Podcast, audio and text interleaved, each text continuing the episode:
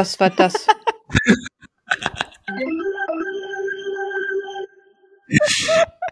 Haben, ich habe jetzt, ich habe zwei Wochen, in unserer Verzweiflung habe ich zwei Wochen die Pro-Version geholt, weil sonst hätten wir ja nicht wieder richtig aufnehmen können.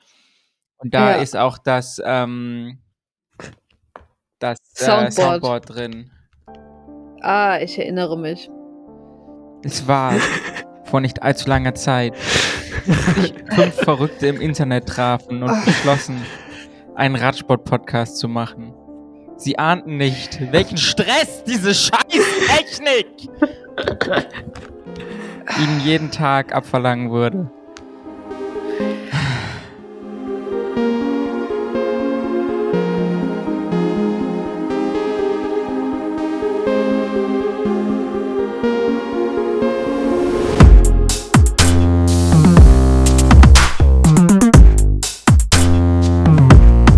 Herzlich willkommen zur neuen Folge Full Kit Wankers, dem Podcast, der jederzeit so gut abliefert wie Jumbo bei den Monumenten. Ich habe eine kleine Pause gemacht. Dafür bin ich jetzt aber wieder da, um mit meinen ganz wunderbaren KollegInnen, der lieben Lena, 1 0 0 0 1 1. Guten Tag. ob ihr sie wiedererkennt, man weiß es nicht, und dem ganz lieben Brian. Hallo.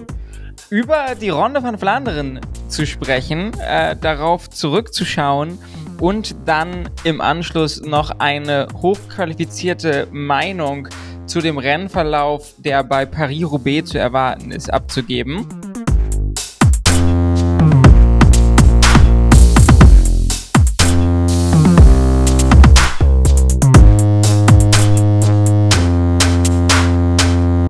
Ich würde sagen, wir steigen einfach direkt ein, ohne euch weiter mit Befindlichkeiten, wie das andere Podcasts so machen, zu langweilen. Brian, ab wann hast du angefangen, das Rennen zu gucken? Ähm, am Anfang. Also 8.45 Uhr ging die Übertragung los, also 8.45 Uhr hast du das Stream angemacht. 9.45 9.45 Uhr? Ja, so ungefähr, ja. Ja, Ja. Okay. wir hatten, wir hatten Zeitumstellung, während du weg warst. Ah, true. War, wahre Geschichte. Äh, Mitteleuropäische Sommerzeit. Ist eine gute Sache übrigens. Okay, aber sozusagen direkt von Anfang an Stream angemacht bei dir, Lena? Ja, ich stand auch direkt auf der Matte. Sehr gut. Äh, ich nicht. Ich bin selbst Rad gefahren und ähm, hab dann, bin dann irgendwann so ab 14 Uhr eingestiegen und habe dann ja einen Großteil des Spaßes am Anfang schon verpasst und war dementsprechend live relativ desorientiert. Äh, habe aber alles wie der Verrückte, der ich bin, nochmal im Real Life nachgeholt. mm, Gleiches gilt auch fürs Frauenrennen, äh, was ja parallel äh, lief und dann der das, das Finale aber Gott sei Dank dann zeitversetzt nach der Männereinfahrt. Ich weiß nicht, Lena, du darfst dir aussuchen, mit welchem Rennen fangen wir an. Oh, ähm. Jetzt hast du mich überfordert.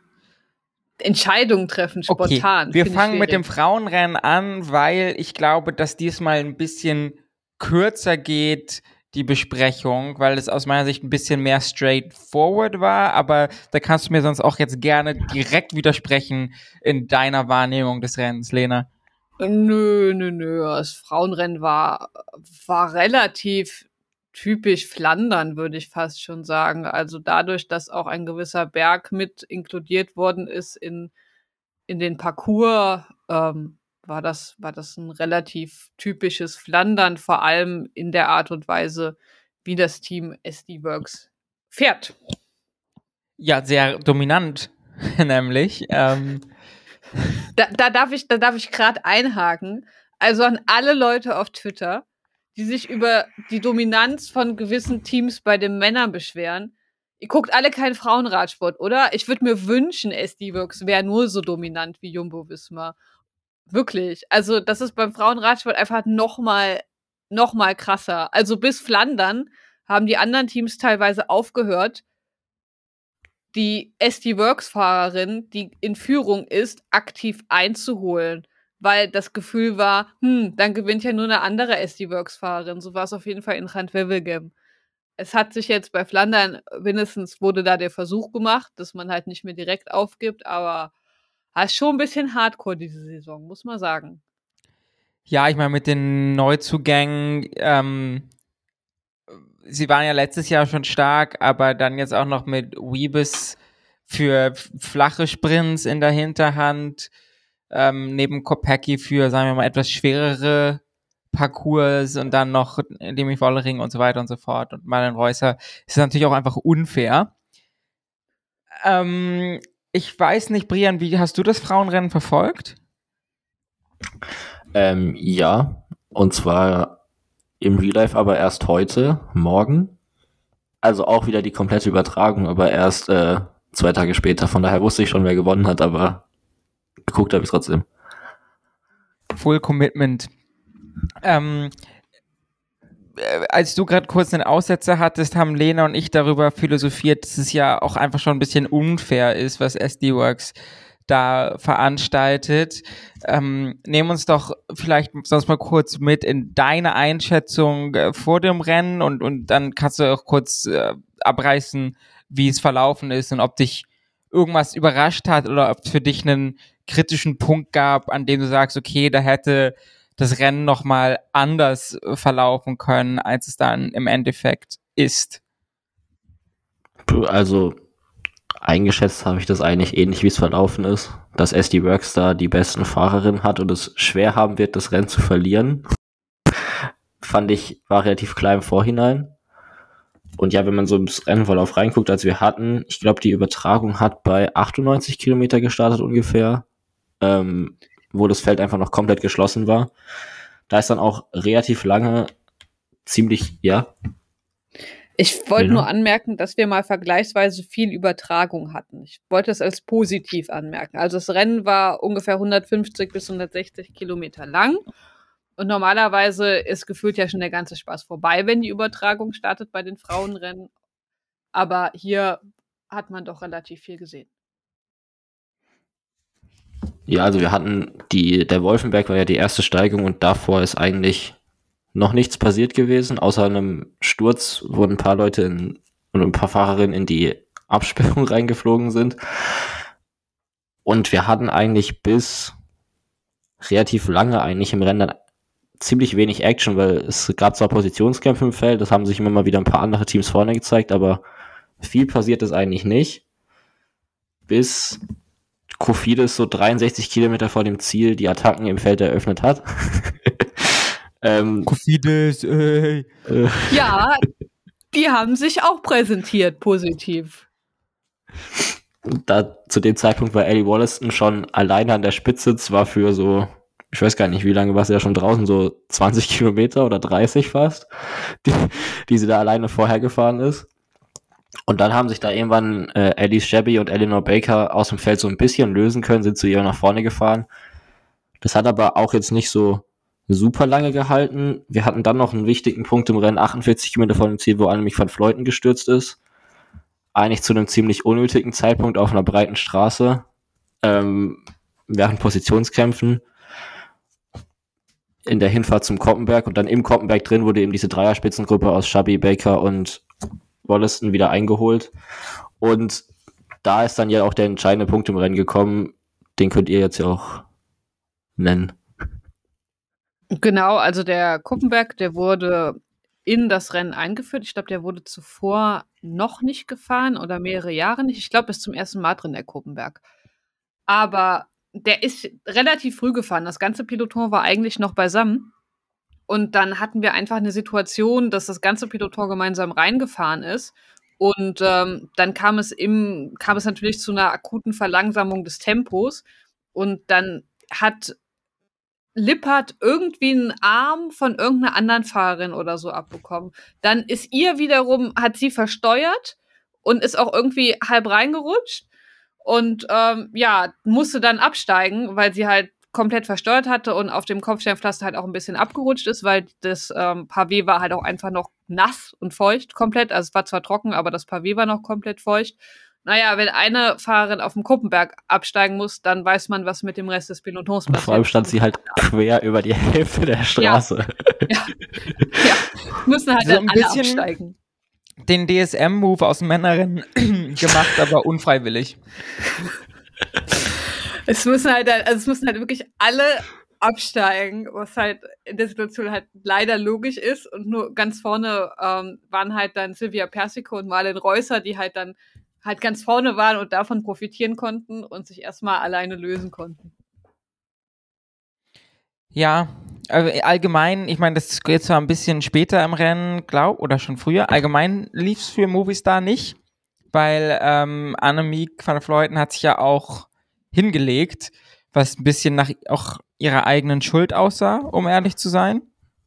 Ja. Also sie ist da in so eine so ein ja, halt dieses Ausnahmefeld und es war sah ein bisschen aus, als wäre da so eine Wasserablauf Ver ja, die sind in Belgien relativ üblich. Also weil, weil, weil, diese, weil diese Wege sonst halt komplett unter Wasser stehen, wenn es mal so schüttet ja. wie in den letzten Wochen. Deswegen gibt es halt diese komischen Rinnen am Rand. Und da ist sie irgendwie reingefahren und ja, dann hat sie abgelegt. Ähm, und sie ist wohl nicht weiter groß verletzt, aber sie hatte einen Bike Change und da war halt, ja, war das Thema auch irgendwie durch. Äh, und Lippert leider auch irgendwie relativ unglücklich und damit waren ja eigentlich zwei relativ starke FahrerInnen, die eventuell noch irgendwie im S in der SD-Works Party hätten mitmischen können. Dann auch leider raus. Und die dritte Option, Flotti Makai, ist einfach als letzte Fahrerin in den Koppenberg reingefahren. Also ja. wirklich, wenn ich sage letzte, meine ich auch wirklich letzte. Das ist also letzte bei, Fahrerin im Feld. ist wirklich alles schief gelaufen, was man sich vorstellen kann bei diesem Rennen. Wirklich alles. Also, also Positioning, Glück, Planning, irgendwie hat das, ist alles zusammengekommen und hat beschlossen, Movistar hat heute keinen guten Tag. Ja, Movistar, manchmal halt doch noch Movistar. Also ich weiß nicht, allgemein in den Frauenrennen fand ich, sind sie jetzt bis jetzt taktisch noch nicht so glücklich in Erscheinung getreten. Ich weiß nicht, ob das Taktik war oder ob das Form war. Also ähm, okay. taktisch bisher würde ich jetzt noch nicht mal sagen, dass sie die, die großen Fehler gemacht haben, aber also Annemiek van Fleuten ist auch noch nicht in ihrer Topform. Das ist halt, haut halt definitiv rein, weil sonst, also letzte Saison die Person, die besonders SD Works, ein SD Works, was noch nicht so stark war, äh, Paroli bieten konnte, war halt Annemiek van Fleuten in ihrer Annemiek van Fleuten Art. Die hat halt die hat halt ihr, ihr Zeug ist halt einfach weggefahren. Ja, ist halt einfach weggefahren. So. ist halt, ist halt eine Menge von Leuten. Und ähm, genau, und, und wie gesagt, Lippert, also ich hoffe, dass sie noch stärker wird im Verlauf der Saison. Vielleicht ist auch irgendwie die Saison piekt man anders, weil wir haben ja die Tour de France Femme und die Weltmeisterschaften relativ nah beieinander. Vielleicht sind da auch irgendwie Hintergedanken bei Movistar, aber die Klassiker-Saison war bisher einfach für die Katz. Obwohl Lippert eigentlich, finde ich, schon in Form war. Also bei Omlop war sie ja eine der stärksten Fahrerinnen. Ich weiß jetzt nicht, was sie, sie bei der Flandern-Rundfahrt gegangen wäre. Ja, das ist, es hat bisher einfach noch nicht gereicht. Also es hat nicht gereicht, um mit SD Works mitzuhalten.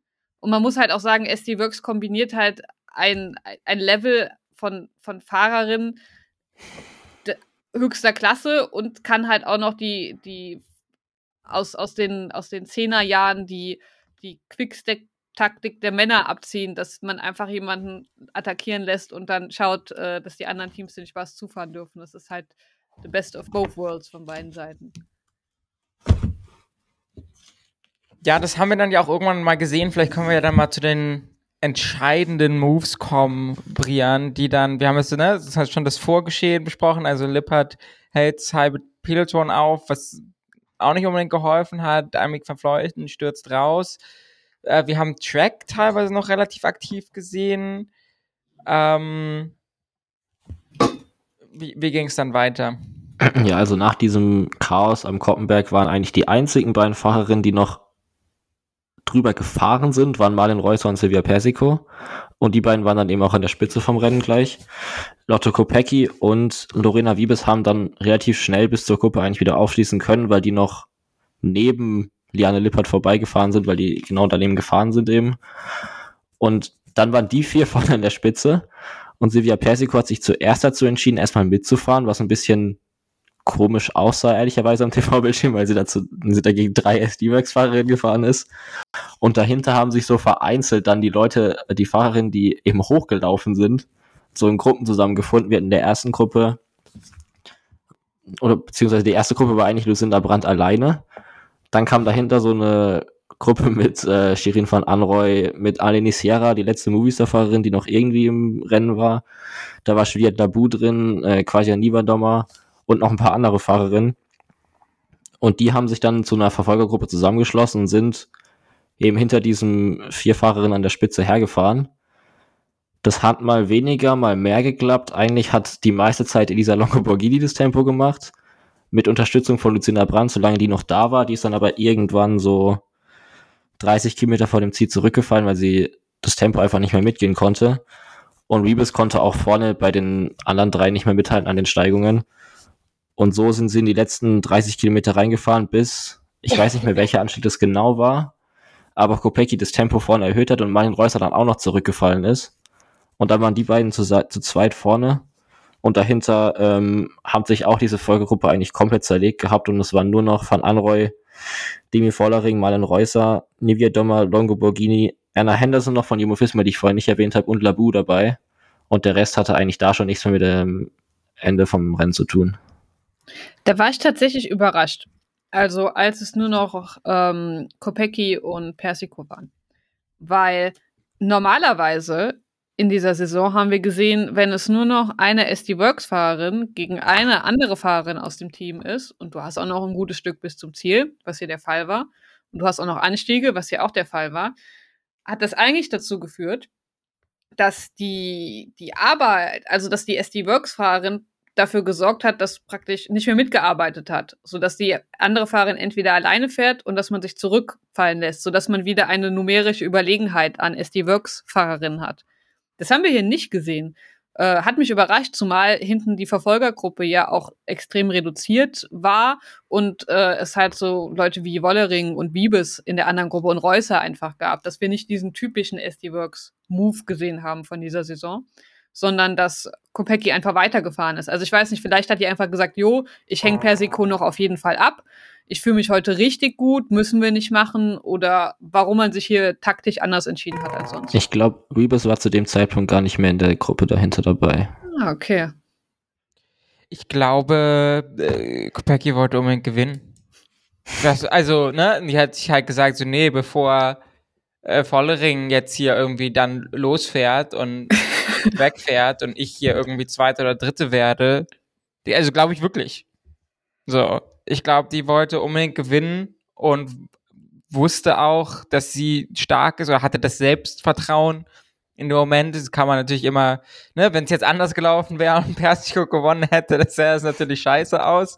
So kann man sagen, alles, alles richtig gemacht, aber weil, was du gesagt hast, Lena, ne, es wäre schon, wäre halt schon taktisch schla schlauer gewesen. So, aber ich glaube, da war einfach ja, da war der Wille da. Wäre meine Einschätzung. Ja, yes, also ich finde es, das klingt jetzt doof, aber letztes Jahr, als SD Works noch nicht ganz so stark war, da waren, also da haben sie ja auch schon taktische Schnitzer gemacht. Und okay, da hatten wir noch eine, eine, eine Annemiek van Fleuten, die da auch noch da war in Form. Also letzte Saison haben wir halt gesehen, dass taktische Fehler oder Team, fehlende teaminterne Absprachen häufiger mal dazu geführt haben, dass man auch Rennen verloren hat. Das haben wir diese Saison noch nicht so gehabt. So, also ich hatte die, die, die, also SD Work ist einfach so stark, dass es egal ist. Das ist, äh, ist schon krass. Ja. Brian, willst du noch kurz, also zu Ende erzählen? Ich meine, wir haben es jetzt ja eh schon verraten, aber wer, wer hat gewonnen? ja, also es ging dann so 20 Kilometer vor dem Ziel in Quaremont rein und da hat ähm, Lotto Kopecki einfach Persico abgestellt. Also das waren bis zur Kuppe, hat sie 30 Sekunden rausgefahren gehabt, was auf zwei Kilometern jetzt auch nicht ganz so einfach ist, rauszufahren. Ähm, und da war das Rennen eigentlich schon ziemlich entschieden. Also Persico hat dann, wie gesagt, 30 Sekunden Rückstand. Die Verfolger haben sich komischerweise an dem Anstieg noch gar nicht attackiert gehabt.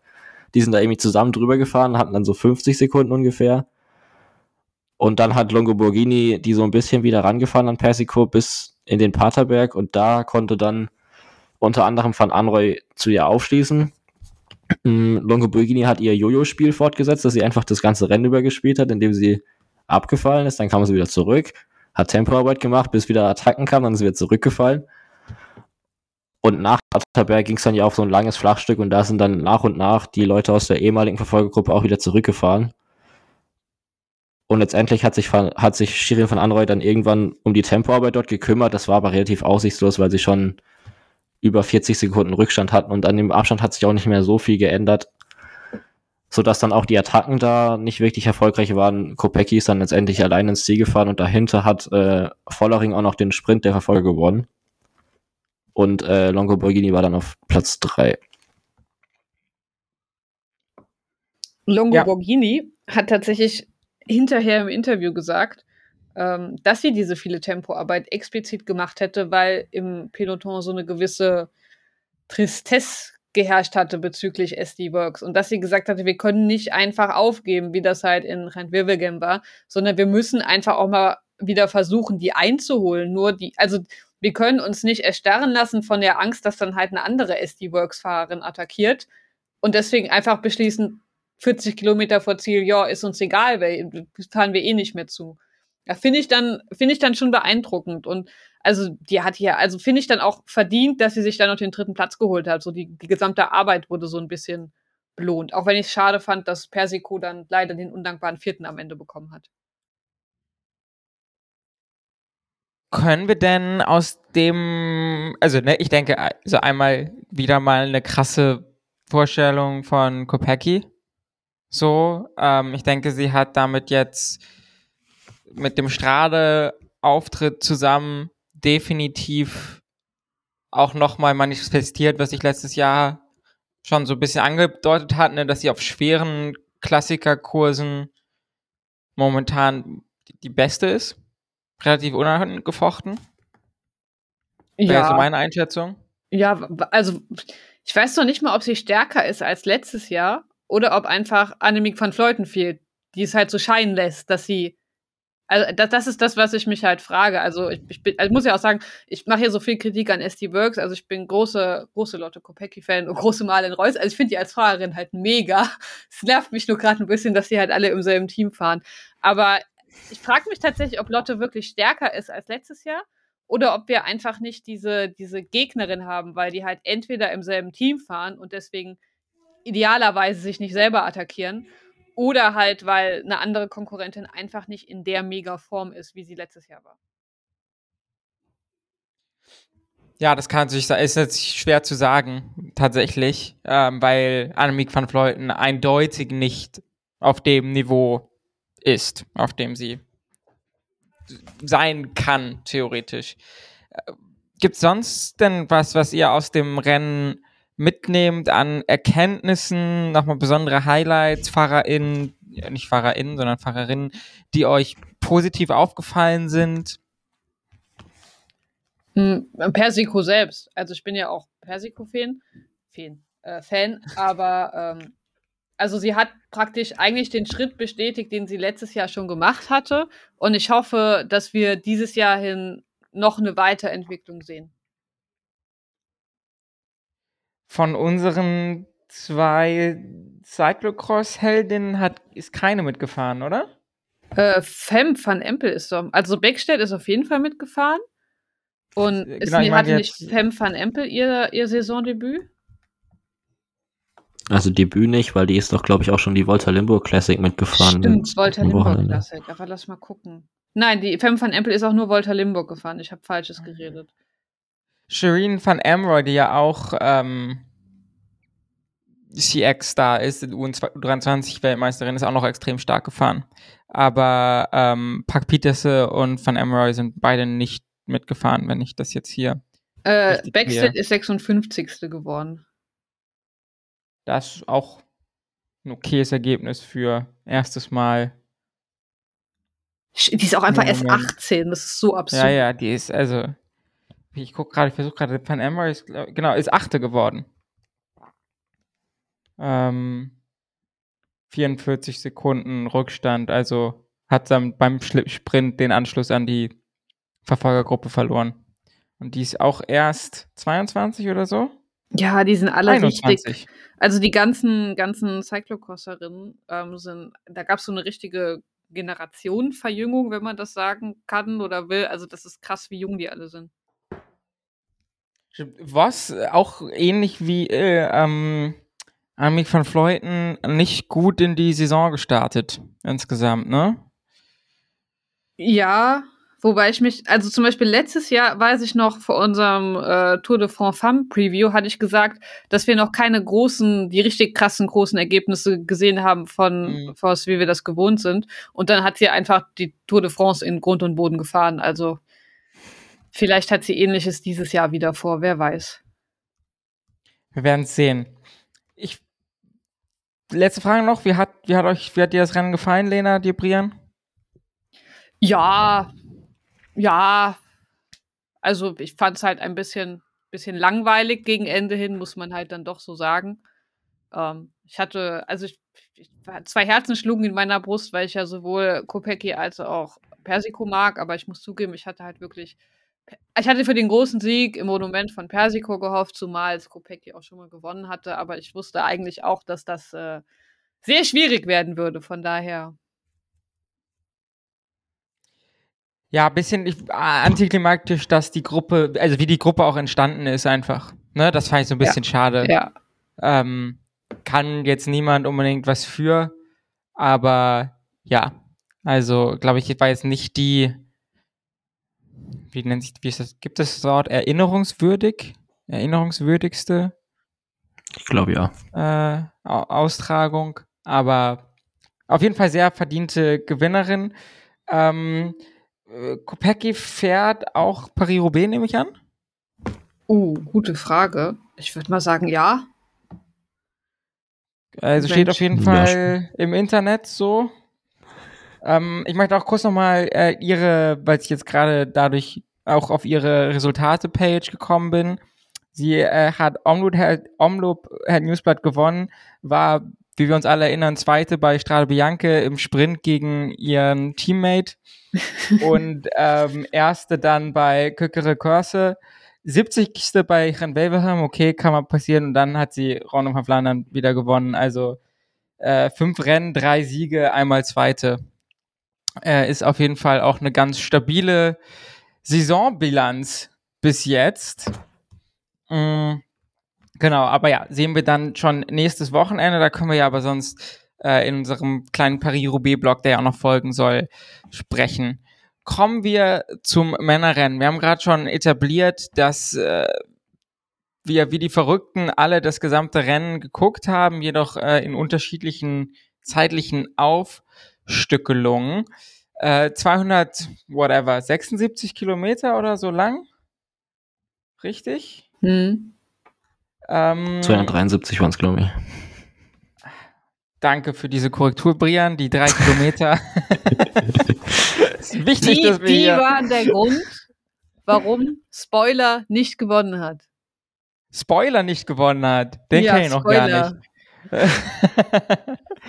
ähm, die ersten, ja, was sind das so, 120 Kilometer vom Rennen sind relativ flach, bis es dann ähm, das erste Mal den Quaremont hochgeht. Aber es ist schon im frühen Teil des Rennens, in dem man es eigentlich nicht unbedingt erwartet, obwohl wir das ja bei Paris-Roubaix jetzt auch schon mal gesehen haben die letzten Jahre. Also eigentlich darf man das gar nicht mehr erwarten, dass einfach nur eine Gruppe geht und dann wird erstmal äh, bisschen rumgefahren im Peloton für ein paar Stunden, sondern es ging direkt ab mit so ein bisschen Windkanten-Action und Lena, eine relativ prominente Figur, hat ein bisschen gepennt. Das Team Eastern Premier Tech. Ah, ja, das, das, das besonders relevante Team für die Runde von Flandern Israel Premier Tech hat gepennt und unter anderem auch Mathieu van der Poel. Also, der ist ja, also manchmal hat er das Näschen für, für die perfekte Position, aber ich glaube, dann ist es auch nur der Instinkt oder Zufall, der das verursacht. Und in anderen Situationen hält er sich ganz gerne gegen Ende des Feldes auf, besonders zu so sehr frühen Momenten im Rennen. Und das war dann hier auch der Fall. Und ein anderes Team, Bahrain Victorious, hat halt entschieden, ja, 40 Kilometer nach dem Spart wollen wir direkt mal all in gehen und ähm, haben dann dafür gesorgt, dass das Peloton in zwei geteilt worden ist. Ja, wir hatten eine, quasi eine Echelon-Situation, um, wie du schon richtig gesagt hast, war äh, ja eigentlich einer der mit äh, einer der drei Hauptfavoriten in der zweiten Gruppe, was dann zur Folge hatte, dass äh, sein wichtigster Helfer, zumindest im Vorhinein, da habe ich dann im Nachhinein jetzt auch gelesen, dass er anscheinend eventuell nicht ganz fit war, ähm, SKA Sören Kra Anderson ähm, die Lücke zufahren musste und das waren zwischendurch schon auch immer mal so 45, 50 Sekunden und ging gar nicht so schnell zu Brian. Nee, das hat so, glaube ich, 25 Kilometer gedauert oder so knapp bis eben Alpecin de Conne. Ich glaube, Silvan Dillier war auch noch in der Gruppe dabei und hat sich da ums Tempo kümmern müssen äh, bis sie das wieder zugefahren haben. Sie hatten noch Glück, dass Israel Premier Tech, wie gesagt, auch mit fünf oder sechs Leuten in dieser zweiten Gruppe drin war und jetzt auch irgendwie Lust hatten, nochmal zurückzukommen und es deshalb äh, da mitgeholfen haben. Sonst wäre das noch ein bisschen schwieriger geworden. Aber letztendlich haben sie es dann irgendwie, ich glaube, so 213 Kilometer vor dem Ziel oder sowas müssten sie wieder drin gewesen sein. Also man, man muss auch sagen, normal, in einem normalen Rennverlauf hätte sich im Peloton auch irgendwann mal eine ordentliche Ausreißergruppe gelöst, so, keine Ahnung, 220 Kilometer vom Ziel. Und dann hätte sich die Situation im Peloton auch beruhigt. Aber in Schweren kam hinzu, dass es halt einfach nicht passiert ist und dass im Peloton halt auch die ganze Zeit volle Pulle gefahren wurde. Und dadurch hatten halt Israel, Premier Tech und äh, ein Teil von Alpecin ordentlich zu tun. Die Analyse dazu, die ich da jetzt schon häufiger gelesen und gehört habe, wo ich glaube ich auch zustimmen würde, ist, dass, ne, also warum die Gruppe nicht gegangen ist, weil eben eigentlich alle Teams ein Interesse daran hatten, in der frühen Gruppe zu sein. Zum einen alle Teams, denen Pogacar, Wout van Aert und Van der Poel nicht angehören, weil sich alle einig waren, okay, wir müssen irgendwie versuchen zu antizipieren und das im Zweifelsfall so früh wie möglich, damit derjenigen, mit dem wir dann vielleicht ein bisschen später antizipieren, noch irgendwie einen Helfer vorne hat.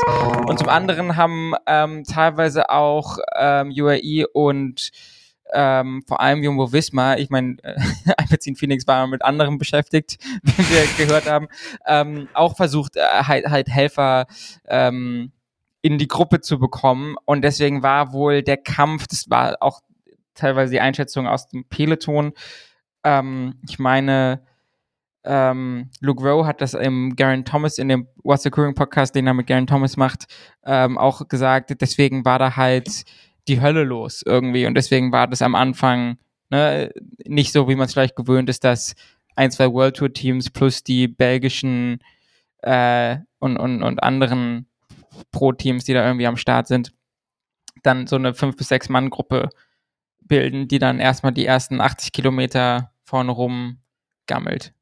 Es hat mich tatsächlich an die letztjährige Tour de France erinnert, wo einfach bestimmte Etappen so absurd gefahren worden sind und es ewig keine Gruppe gab oder gar keine Gruppe gab, bis es dann richtig Rambazamba gab.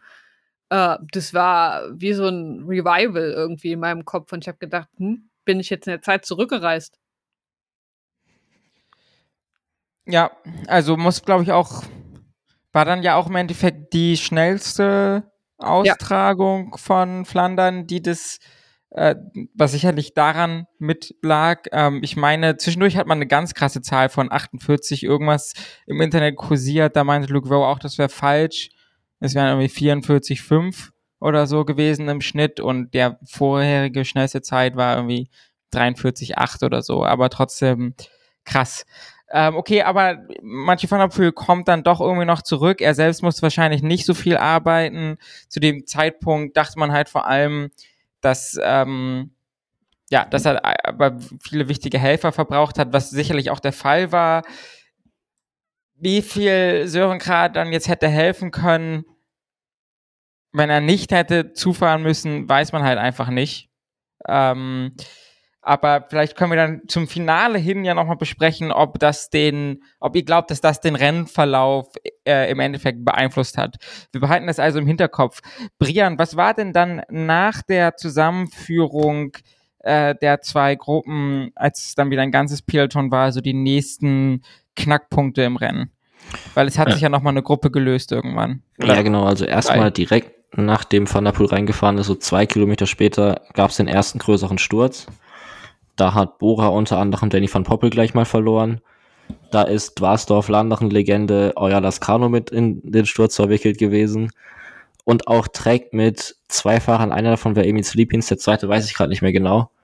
Was aber den Sturz, der Sturz auch ausgelöst hat, war eine Lücke mit erneut wieder Favoriten, die distanziert waren. Diesmal waren es Pogacar, Mohoric und Pedersen, die alle drei dann wiederum in einer abgehängten Gruppe waren und weil die gleiche Dynamik ja immer noch bestand, dass vorne das Rennen einfach immer weiter um sich rumgeflogen ist, sind die auch erstmal wieder für ein paar Kilometer nachfahren müssen. Da hat Pogacar auch ein paar Helfer aufbrauchen müssen, war aber diesmal nicht ganz so lange, wie äh, jetzt Van der Poel da gebraucht hat, um wieder zurückzukommen. Dann ist zwischendurch noch Taco Van Lauchhorn gestürzt, hat sich dann, glaube ich, eine Gehirnerschütterung dazu zugezogen, wie wir es inzwischen wissen, von Antamarché. Und dann hat sich so knapp 100 Kilometer nach dem Start des Rennens die erste Gruppe absetzen können mit äh, Guillaume van Kersburg, der das Ganze initiiert hat. Der war zwischendurch auch mal alleine so für zwei Kilometer rausgefahren und hat dann Gesellschaft bekommen von Dan Huhl, Elmar Reinders, Filippo Colombo und Jasper de Bois. Ähm, und die haben es dann vor dem ersten Kopfsteinpflasterstück noch geschafft, da mal so eine Minute oder sowas rauszufahren aufs Feld womit dann auch so die meisten zufrieden waren. Es hat aber nicht ganz lange gehalten, weil auf diesem ersten Kopfsteinpflasterstück, so sechs, sieben Kilometer nachdem die sich abgesetzt hatten, hat Jonas Rutsch attackiert und ist zusammen mit Tim Merlier über das Pflaster zur Spitzengruppe nach vorne gefahren. Und der letzte, der da noch dazu gekommen ist, war Hugo Huhl. Der hat allerdings so ein paar Kilometer länger noch gebraucht und ist da irgendwie so zehn Kilometer allein im Wind gefahren, bis er dann auch in der Spitzengruppe war und dann hatten wir eben diese Ausreißer, die sich dann auch lange halten konnten vorne. Ja, da hat sich dann zwischendurch erstmal ein bisschen entspannt. Ähm, hab, also, Lena, warst du wirklich die ganze Zeit vorm, vorm Bildschirm? Ja, ich war Oder? die ganze Zeit vorm Bildschirm. Okay, ich glaube, das wäre dann so der Punkt gewesen, wo ich wahrscheinlich eine Pause gemacht hätte äh, und dann das Wichtigste verpasst hat. Aber ich glaube, bis dann die weiteren Menschen in die Gruppe nachgesprungen sind, sind ist doch nur noch einmal oder war das zu dem Zeitpunkt schon? Ich bin nicht mehr äh, der der The Bahrain Incident. Ähm, ich krieg's zeitlich ehrlich gesagt nicht so gut auf die Reihe heute. Ähm, es war danach erst. Also wir hatten nach diese, nachdem sich diese Gruppe formiert hat, ist noch kurz Josh van der Sande gestürzt und zwar neben Wout von Art, der da gerade am Streckenrand stand und sich erleichtert hat. Das sah ziemlich lustig aus. man, man, man, dacht, man dachte im ersten Moment, Wout von Art wäre auch gestürzt. Aber dann gab es eine schöne, lange Aufnahme, wie, wie, wie Wout von Art sich umtritt umdreht, so guckt, was, was hinter ihm passiert und äh, in aller Ruhe sein ähm, Austreten, wie das die deutschen Kommentatoren so gerne sagen, beendet.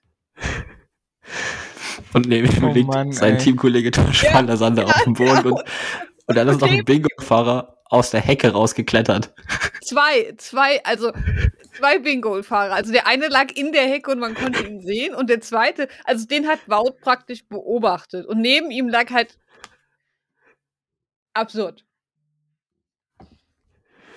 Okay, und dann sind wir aber doch irgendwann in den Quaremont reingefahren, beim ersten Mal, wo dann DSM seine kleine Show, die kontrovers diskutiert wurde, abgezogen hat, oder? Ja, genau. Also bei der Einfahrt in den Quaremont hat Philipp Matteo noch Bowling gespielt und hat einmal das halbe Feld abgeräumt. Genau, das war davor. Genau, das okay, war. das war davor. Dann lass uns das zuerst besprechen.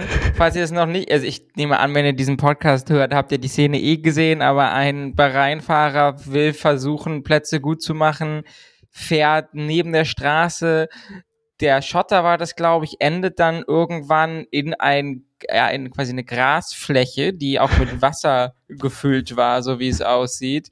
Und er wird dann quasi durch die Welle, die diese Grasnarbe macht, in das Peloton rein katapultiert und räumt halt wirklich 60 Prozent der Leute einmal komplett ab. Also wirklich komplett absurd.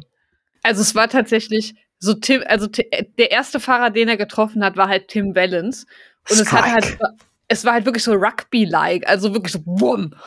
Und, und, und ich weiß gar nicht, Tim Wellens muss, glaube ich, gar nicht wissen, wie um ihn geschah. Und er wurde halt richtig, richtig, und Tim Wellens ist in Reihe zwei oder drei gefahren, also wirklich zwei. ganz, ganz vorne. Zwei. Und äh, Tim Balance ist halt, ich glaube, in den Bora-Fahrer rein und dann sind Tim Balance und der Bora-Fahrer in den Rest des Pelotons rein und es war halt, äh, es war ein Revival von Omi Opi. Es war wirklich so ein, so ein, so quasi wie eine Bowlingkugel, ne, die einmal durch das Feld gerollt wurde. So sah es so ein bisschen aus. Ähm, und Tim Valens, man sieht sogar noch, er fährt noch so den Ellbogen, er sieht ihn nämlich kommen Tim Wellens sieht ihn kommen und fährt noch so den Ellbogen aus, richtig krass, um zu versuchen, das irgendwie abzufedern, aber der kam halt mit so viel Schmackes da rein, dass wirklich, ja, keine Ahnung, wie viele Fahrer, 80 oder so stürzen, er selber aber nicht.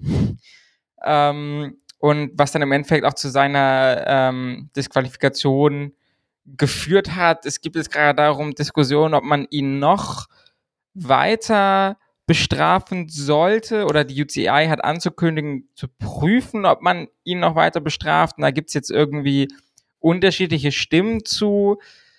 Es ist mal wieder eine klassische Diskussion, wenn die UCI beteiligt ist. Viele weisen darauf hin, dass ich glaube, Lorena Wiebes ähnliche Aktionen äh, vor ein paar Wochen gebracht hat, wo eben durch Glück niemand gestürzt ist und sie wurde nicht bestraft und das ist halt eben mal sozusagen nicht die Aktion, sondern der Outcome bei also, der UCI da bin ich, zählt. Da bin ich voll dabei. Also wir müssen auch gar nicht bis zu Lorena Wiebes zurückgehen, aber ja, das stimmt. In diesem Rennen war nicht nur Mateusz, ich weiß, ich weiß den Namen leider nicht mehr. Maciuk. Maciuk, Maciuk. Ähm, war bei weitem nicht der Einzige, der das gemacht hat. Das haben zig andere Fahrer aus zig Teams gemacht. Wirklich. Also, das, also, das ist halt, das ist halt wieder typisch UCI. Es wird nicht das Verhalten bestraft, was man nicht haben will, sondern es wird das Ergebnis bestraft. Und wäre, wäre äh, Matschuk halt nicht in das Pinoton gefahren, sondern hätte sich nur selbst auf die Fresse gelegt, hätte man gesagt, okay, gibt's keine Strafe. Hätte er nur Tim Wellens abgeräumt und sonst niemanden, gäb's keine Strafe. Äh, also wir wissen es doch alle. Das ist das, was die UCI macht. Und also das finde ich absolut albern. Also, äh, ja, natürlich war das alles richtig scheiße. Und der, der, der arme Junge, also der ist halt auch erst 23 und hat sich direkt danach auf Social Media und wahrscheinlich auch privat bei ganz vielen Fahrern danach entschuldigt. Der wollte das ja auch nicht. Und natürlich war das eine total dumme Geschichte. Aber zig andere machen das auch. Ja, also ich finde, man sieht es immer wieder jetzt momentan. Ne? Ich weiß, das man sieht das ehrlicherweise bei jedem belgischen Rennen. Ja, ja, bei jedem, bei jedem. Und aber auch all, also allgemein sieht man halt das Problem der UCI und der Regeln. Also wir hatten das Ganze mit dem Glucose Monitor, dann gab es die Geschichte mit Wout van Aert und der Kette. Und das Problem ist halt einfach, dass es willkürlich ist. Ja, es ist komplett willkürlich und es gibt irgendwelche Regeln und mal werden sie angewendet und, und mal nicht. Und das ist halt im Endeffekt eine Katastrophe. Also das wird mich auch als Fahrer oder Fahrerin komplett ankotzen, weil, ne, im Zweifelsfall wirst du was für was disqualifiziert, für das andere nicht disqualifiziert werden oder andersrum. Und ich, das ist an sich kein Zustand. Also du wirst innerhalb, ne, es wird immer, man sieht es beim Fußball ganz gut und bei vielen anderen Sportarten, so diese Art von Entscheidungen haben immer einen Graubereich. Aber ich finde, bei der UCI ist halt alles grau und nichts schwarz oder weiß. Ne? Also da, es gibt irgendwie keinerlei Linie, keinerlei. Ja, ich finde es, also ich finde es inzwischen echt eine Katastrophe. Ich finde, also ich habe mir ein paar Mal die UCI-Regeln zu bestimmten Punkten durchgelesen. Und in einigen Punkten, zum Beispiel bei Massensprints, sind die extra so geschrieben, dass man da viel Spielraum hat. Aber in anderen Punkten sind die Regeln klar. Und der Punkt ist nicht, dass die Regeln unklar sind, sondern der Punkt ist, dass die Regeln nicht durchgesetzt werden. Oder, ein, oder zum Beispiel bei dem Glukosemonitor. Da wurden die Regeln streng durchgesetzt, wo ich dann sage, ich bin nicht dagegen. Ich fand es gut. Man hat endlich mal sein Regelwerk angewandt. Das sage ich so, ähm, gut, dann wendet man das an. Ob man die Regel selber jetzt gut oder schlecht findet, das sei dahingestellt. Aber das ist eine Anwendung der Regeln und auch eine konsistente Anwendung der Regeln, weil wir das auch schon in anderen Rennen gesehen haben, nachdem sie verboten worden sind. Aber, also das hier ist halt, das ist halt ja, genau, aber, auch aber sorry, da muss ich aber, dann muss man aber eben auch Wout von Art disqualifizieren, wenn er sich die Kette schmieren lässt. Ich glaube, das Problem daran ist, dass alle finden, dass es eine dumme Regel ist. Und deswegen, also wir haben ja das Problem. Ja, aber diese, das, ist, das, ist, ja genau ja, das ja, Problem, oder? Ja, ja. Ich glaube, das, das Grundproblem ist, dass diese Regeln in der Schweiz geschrieben werden und aufgestellt werden. Und dann werden sie in lokalen Rennen angewandt. Von lokalen Leuten, die dafür diese Prüfung gemacht haben, dass sie diese Regeln halt interpretieren dürfen, anwenden dürfen und sonst was dürfen. Und dann sagen halt, sagt dann irgendjemand, keine Ahnung, in Flandern, boah, das ist eine echt dumme Regel. Da müssen wir, keine Ahnung, so und so viele Fahrer oder Fahrerinnen disqualifizieren. Die ist echt dumm, die wenden wir nicht an. Und man hat sich aber politisch in der Schweiz noch nicht darüber geeinigt, ob man diese Regel wieder aus dem Regelbuch streichen soll oder nicht. Und am Ende gibt es politische Fraktionen, die das wieder beibehalten wollen oder nicht. Und ich sag dann noch so, eine Regel, wie die Kette geschmiert werden soll.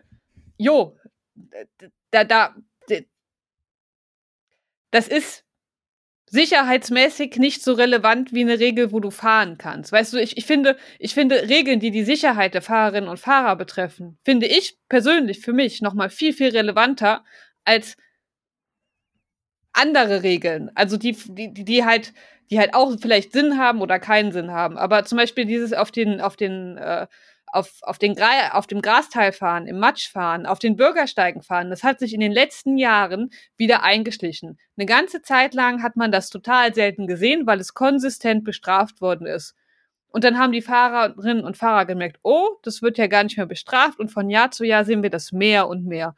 Und da müsste es einfach hier von, von Lapartien oder wie er auch immer ist, mal eine Aussage geben, jo, das geht nicht mehr. Weil es ist auch einfach gegen die Sicherheit. Die ganze Zeit heißt es, oh ja, wir müssen wieder die Zahl der Fahrer im Peloton reduzieren oder so und so viele Teams dürfen dann mitfahren oder nicht mitfahren. Ah! Ich konnte mich darüber stundenlang aufregen. Eine Brandrede von Lena. Vielleicht solltest du dich mal engagieren. in der UCI. Oh Gott, nein, ich glaube, das stelle ich mir ganz grauenhaft vor. ähm, aber ja, also ich glaube, wir sind hier wirklich tatsächlich auf einer, auf einer Linie komplett im, im Full Kid Wankers Team irgendwie. Waren auf jeden Fall keine schönen Szenen. Das äh, Rennen eh von Stürzen geplagt. Damit wir jetzt vielleicht das ganze Schlimme aus dem Weg kriegen. Girmay ist in dem Sturz gestürzt oder war das nochmal einer? Nee, noch mal das einer. war viel später. Okay, dann würde ich den jetzt aber dann auch nochmal kurz, damit wir da jetzt nicht immer dann wieder unterbrechen. Okay, Gemei ist leider auch irgendwann äh, rausgestürzt und sah ziemlich schlimm aus, hat aber wohl keine Knochenbrüche, sondern in Anführungsstrichen nur eine Gehirnerschütterung. Ähm, ist aber trotzdem für Paris-Roubaix raus. Ja, also Was um noch mal kurz. Schade ist. Ja. ja, um noch die kurze Stütze zu beenden. Also in dem großen Sturz hier, 141 Kilometer vor Ziel, hat es auch, also Ala Filippa davon stark getroffen. Den hat man auch angesehen, dass da nicht mehr ganz alles heile war, nachdem der auf dem Boden lag. Jasper Stuyven lag noch relativ lange auf dem Boden. Bora hat, glaube ich, Marco Haller und Shane Archbold verloren dadurch. Und Wout van Art hat es auch kurz erwischt. Es gab noch so ein Video später, habe ich das eben auf Twitter gesehen, wo jemand von der vom Gehweg aus gefilmt hat. Und da hat man gesehen, dass Wort von Art kurz auf dem Boden musste. Es sah aber als nicht wirklich schlimm aus und er ist auch sehr schnell wieder aufgestanden gewesen und war einer der ersten, die dann eben wieder losgefahren ist. Lag Progi in dem Sturm, äh, in den Sturm, in dem Sturz nicht auch? Das weiß ich ehrlicherweise nicht mehr genau. Ich glaube, Progi war da auch kurz, weil er in dieser Reihe der UAE-Fahrer die Balance quasi angeführt hat. Äh, Valence hat sich übrigens was die Schulter gebrochen oder so? Ich glaube, äh, Schlüsselbein. Das Schlüsselbein, in vier Teilen. Ja, auch geil. Und äh, wer war das jetzt? Ähm, war das welcher Ineos-Fahrer Sheffield, Magnus Sheffield. Äh, ben Turner. Turner. Ben Turner hat sich den gleichen Ellbogen gebrochen, den er sich vor fünf, sechs Wochen auch schon gebrochen hatte. Also auch extrem unglücklich. Der war auch raus. Also extrem, ja, leider ein am Anfang extrem durch, durch Stürze geprägtes Rennen. Wie gesagt, bin ja im Gemei raus. Also schon relativ viele große Fahrer. Ähm, ich finde es vor allem schade für Gemei, weil seine Klassiker-Saison glaube ich, nicht ganz so gelaufen ist bis jetzt, wie man sich das vorgestellt hat, wie er sich das vorgestellt hat. Ja, und jetzt dann so rauszustürzen, ist natürlich unglücklich, aber das große Ziel für die Saison für ihn ist ja auch eine Tour de France-Etappe zu gewinnen. Von daher wird er bis dahin hoffentlich wieder, wieder fit. Ja, also der Gemärsturz war 71 Kilometer vom 10. Da hat er auch noch, um das zu vervollständigen, Mohoric mit runtergerissen vom Rad. Der ist dann, glaube ich, ich weiß gar nicht, ob er gleich ausgestiegen ist, aber auf jeden Fall hat er dann auch keine Rolle mehr spielen können. Und Alexander Christoph hat er auch mitgenommen. Der ist aber wieder aufgestanden und ist irgendwie auf Platz 19 geworden noch am Ende so, ins Ziel reingekommen. Vor allem, also das war schon krass, weil es war ja so ein in einer leichten Abfahrt der Sturz, da waren die schon ziemlich schnell und Gemay hat sich da auch wirklich fünf, sechs Mal überschlagen danach noch. Oh, der, der Sturz sah, also das, ich fand vom, vom Aussehen her, abgesehen vom Massensturz, der schlimm war, weil es einfach gefühlt das gesamte Peloton betroffen hat. Aber ich fand ähm, Biniams Sturz, ehrlich gesagt, sah von diesen kleineren Stürzen am schlimmsten aus. Da habe ich mir tatsächlich große Sorgen gemacht, dass da noch mehr kaputt ist, als wir am Ende gehört hatten. Ja, das war eine der ersten Sachen, die ich dann live sozusagen gesehen habe. Äh, an dieser Stelle auch kleines Shoutout. Ich war im Windkanten-Café, im Rad Windkante-Radcafé in Bochum geguckt, die auch vorher eine kleine Ausfahrt organisiert haben. Das war sehr cool. Falls ihr irgendwie im Ruhrport, Ruhrgebiet äh, wohnt, schaut mal vorbei, schaut auf Instagram vorbei. Da findet ihr sie auch unter windkante.cc. Aber genau, das war dann so die erste Szene, ich stolper dann in den Laden rein und sehe erstmal Leute auf dem Boden liegen und es wird natürlich fünf Minuten draufgehalten. Das fand ich natürlich auch mal wieder super. Ähm, und ja, das sah am Anfang unschöner aus, als es dann Gott sei Dank im Endeffekt war. Okay. Unangenehmen Teil abgeschlossen. Kommen wir zu DSM. DSM, okay, ja, eigentlich eine gute Überleitung. Kommen wir zu DSM. Auch noch so eine Sache, die wir vielleicht kurz ansprechen müssen, weil sie auch relativ große Wellen geschlagen hat. Mathieu van der Poel hat sich das erste Mal nach sieben Monaten wieder bei Twitter angemeldet, um DSM von der Seite anzukacken, was ich dann schon sehr, sehr lustig fand. Äh, Brian, Lena, wollt ihr gerne äh, die Situation schildern? Oder? Ja, also- ich glaube, ich glaub, das wird mein Rant 2.0. Also Brian legt los und ich steig dann äh, einfach danach ein. Also wir hatten, das war im Corsica-Anstieg, der so ungefähr 125 Kilometer vom Ziel war oder sowas, ist DSM halt mit vier Fahrern, glaube ich, waren's, ähm, an die Spitze des Feldes gegangen und hat halt einfach die Straße so ein bisschen blockiert, haben das Tempo komplett rausgenommen, sind da so mit vier Kilometer pro Stunde ungefähr hochgefahren, haben auch noch gebremst dabei, um halt einfach das Feld hinten aufzuhalten, damit die Leute absteigen müssen, um dann halt an der Kuppe das Tempo zu erhöhen und ein paar Leute abzuhängen. Was auch funktioniert hat, also zum Beispiel Mathieu van der Poel und Christoph Laporte wurden dadurch distanziert, weil die einfach in einer schlechten Position reingegangen sind. DSM hat es aber auch nicht alleine gemacht, muss man zu sagen, sondern Ineos hat sich da zum Beispiel auch noch mit dran beteiligt. Und es war auch nicht das erste Mal in diesem Frühjahr, dass das passiert ist, weil Drecksiger Fredo bei Drasdorf Landachen das gleiche gemacht hat und zwar nicht nur einmal, sondern mindestens zweimal, was man in der TV-Übertragung gesehen hat. Und das war ja ganz am Anfang von der TV-Übertragung. Es kann auch sein, dass sie es noch öfter gemacht haben davor. Und ich fand das ehrlicherweise gar nicht so dramatisch, weil es einfach so ein bisschen zu den belgischen Rennen dazugehört. Das benutzen halt manche Teams einfach als taktisches Mittel. Und wenn die Fahrer dann schlecht positioniert sind, sind sie so ein bisschen selber schuld, ehrlicherweise. Aber Lena kann jetzt auch gleich mal in Ranch Ich, starten. ich, be- mein, mein Rant betrifft verschiedenste Leute. Also mein, also das Ding ist, dieser Move ist halt so semi-legal. Er ist nicht direkt illegal, aber er ist halt auch nicht direkt legal. Es ist eine der wunderschönen Grauzonen im Reglement der UCI. Das ist die eine Sache. Und Brian hat vollkommen recht. In belgischen Rennen ist das eigentlich ein sehr typischer Move. Was das aber hier wesentlich krasser gemacht hat als sonst ist, ist, dass es halt mitten im Berg passiert ist und dass das Tempo auf eine Art und Weise reduziert worden ist, die tatsächlich sehr extrem ist und wir noch ein sehr großes Peloton hatten. Also es war so ein bisschen halt wie mit Liane Lippert, nur dass ihr das halt aus Versehen passiert ist. Und hier hatten wir halt, hier, hier war das halt, das war die Idee dahinter. Also ja, ich verstehe die taktische Idee dahinter, ich verstehe auch, warum ihr das macht. Aber mein Verständnis von, also normalerweise wird das halt gemacht, damit eine Ausreißergruppe weiter wegkommen kann, damit da niemand irgendwie nach vorne kann oder so weiter. Wir haben das schon häufiger gesehen. Aber hier war es halt einfach, um dafür zu sorgen, dass bestimmte Fahrer absteigen müssen, ihr Rad hochschieben müssen und dass es eine kleine Lücke gibt. Und da ist dann bei mir der Punkt erreicht, wo ich finde, diese Taktik ist auch nicht mehr, also die ist auch, das ist nicht mehr, das ist kein Radrennen. Wir sind nicht beim Cyclocross, wir sind hier beim Rennradfahren. Das ist ein Unterschied. Und nee, äh, wie gesagt, an, ich musste mich dann zurückerinnern an ein Giro d'Italia, ich glaube 2021 war das, wo damals war es Bora Hans Grohe, einen ähnlichen Move gemacht hat. Und wie gesagt, es, hat, es wurde ein ähnlicher Move gemacht, weil man nicht wollte, dass eine Fluchtgruppe wegkommt, weil Bora damals einen Sprint für Sagan wollte. Und äh, Bora hat halt die Straße geschlossen und dann wollten sich ein paar durchkämpfen. Da ist dann Sagan direkt mitgefahren und hat mit denen ein paar Worte gesprochen. Und das Ende vom Lied war, dass Sagan, äh, keine Ahnung, so und so viel Schweizer Franken zahlen musste. Die und die mussten Schweizer Franken zahlen. Also, wie gesagt, es gab eine offizielle Bestrafung. Die hat jetzt Sagan nicht wehgetan. Der Mann ist reich genug. Aber es war halt das offizielle Statement von der UCE hierhin und nicht weiter.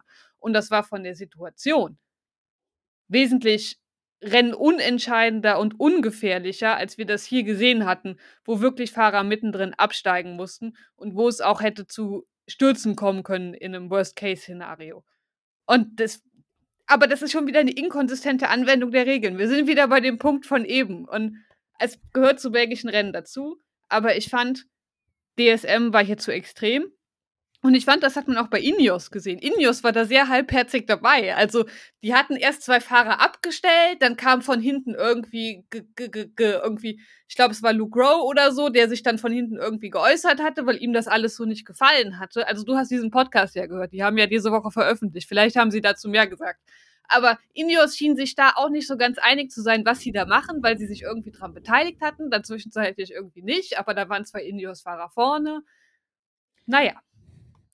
Ja, also genau, Luke Rowe sagt auch, dass ähm, äh, sie am Anfang irgendwie mitgemacht haben, aber dann den Trackstand, das wären sie, hätten sie, hätte er versucht, dann irgendwie noch zu kommunizieren, dass sie doch jetzt mal sparen sollen, aber dann wäre das irgendwie nicht bei seinen Teamkollegen so richtig angekommen und ähm, ja, also im Endeffekt ist es jetzt auch keine Riesenkatastrophe. Es lädt natürlich ein bisschen zur Häme ein weil jetzt DSM auch nicht das Team ist, was ansonsten Rennen bestimmt war ja, dann, oder dann, auch dann, dann, sein kann. Wieder, dann sage ich auch wieder fair von DSM. Wie wollen sie denn sonst in dem Rennen irgendwas ja. reißen? Und wenn Trek denselben Move macht und ich, ach, mein, wie gesagt, ich kann mich darüber sehr. ich sage ja nur, ne? Also ich kann ich mich aufregen. Ah ich sage nur, dass es dann zur Häme einlädt irgendwie, ne, wenn John Degenkopf dann irgendwie 19. wird, was ein ehrenwertes Ergebnis ist und so weiter und so fort.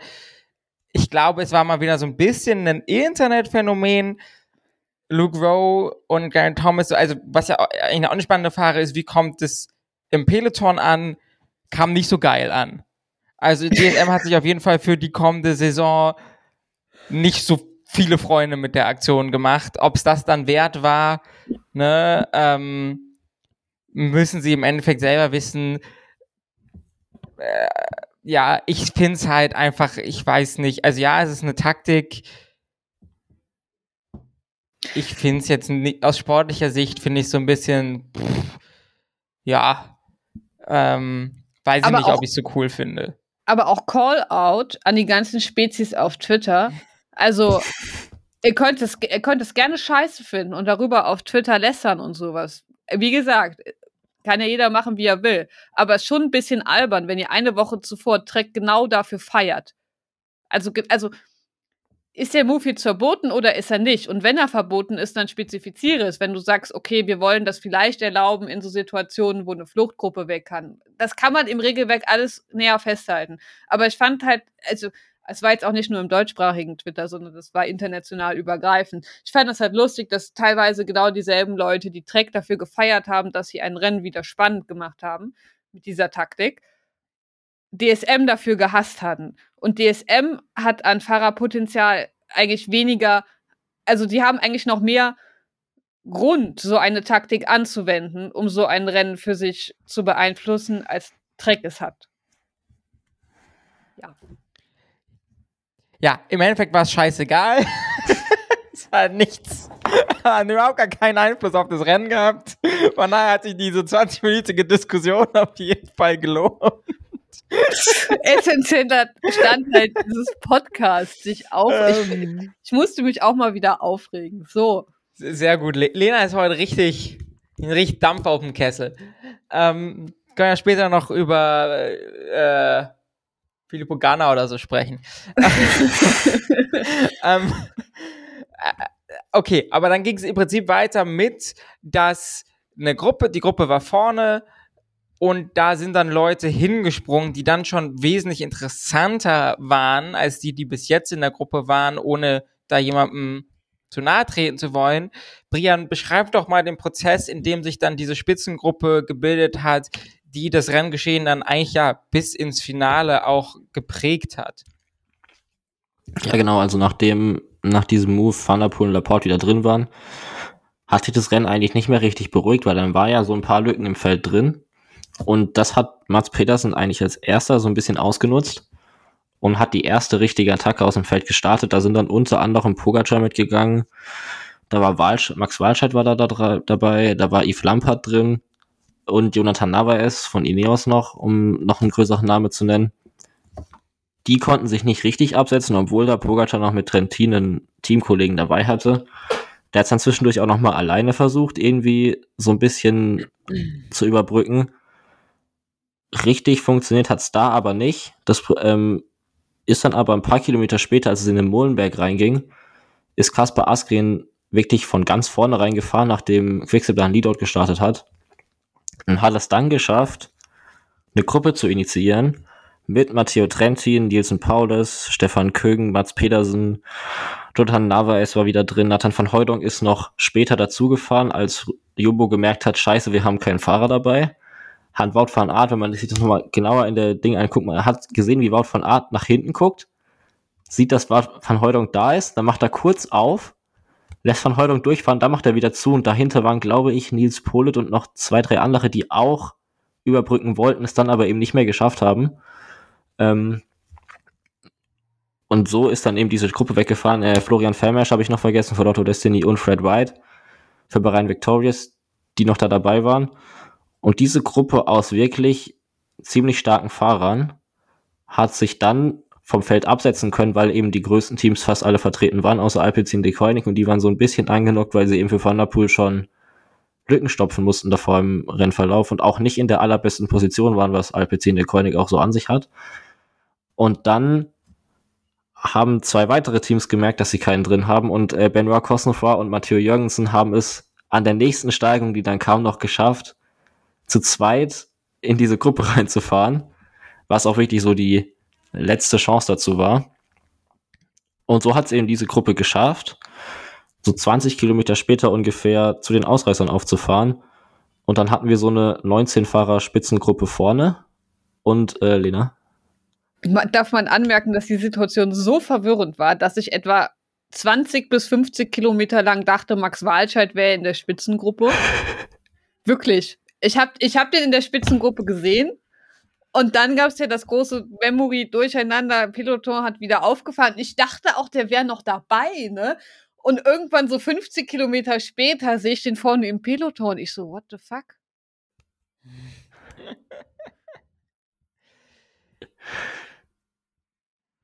ja. So kann es gehen, Max. Schade. Hätte, vielleicht hätte Max sonst noch das Privatduell zwischen Degenkolb und Polit hinterher beeinflussen können, aber. ähm. Ich war, ich war wirklich so, ich war wirklich so, oh cool, der Fahrer ist drin und der Fahrer ist drin und der Fahrer ist drin. Oh, Max Wartscheid ist auch drin. Ich habe mich wirklich so 30 Kilometer richtig gefreut. Richtig Aber das, gefreut. aber das ist schon krass, ne? Also, das war schon eine echt starke Gruppe. Ich meine, Küng, äh, Pedersen, wenn man, das sind schon so zwei der Leute, auch Paulus, wo ich ja vorher gesagt habe, äh, zwar nicht im Podcast, Askren. weil ich nicht dabei war, aber auf Twitter, dass der Top 5 fährt. Mal gucken, ob er das tut. Äh, Askren, das sind schon so die zweite Reihe Favoriten gewesen. Ich fand auch krass, wie viel Zeit die bekommen haben. Also, das fand ich absurd krass. Also der Die einzige hatten, was war Fahrer, der finde ich, Max-Abstand? äh, drei Minuten ungefähr. Drei ich. Der einzige Fahrer, der da gefehlt hat, fand ich, war Mohoric, weil der eigentlich in den sonstigen Rennen es immer schafft, bei genau solchen Moves dabei zu sein, um dann vor den Favoriten in so einer Gruppe rumzuwackeln, bevor die angekommen. Und das hat er diesmal nicht geschafft. Er hatte halt Fred Wright dabei, was halt dann für Bahrain Victorious so die zweite beste Option wahrscheinlich war, die sie dabei hatten. Von daher war es für das Team jetzt auch keine Katastrophe, aber es hat mich so ein bisschen überrascht, dass er so einer von denen war, die es dann nicht geschafft haben. Ja, und halt auch bitter für Nils Polit, dass er es nicht geschafft hat.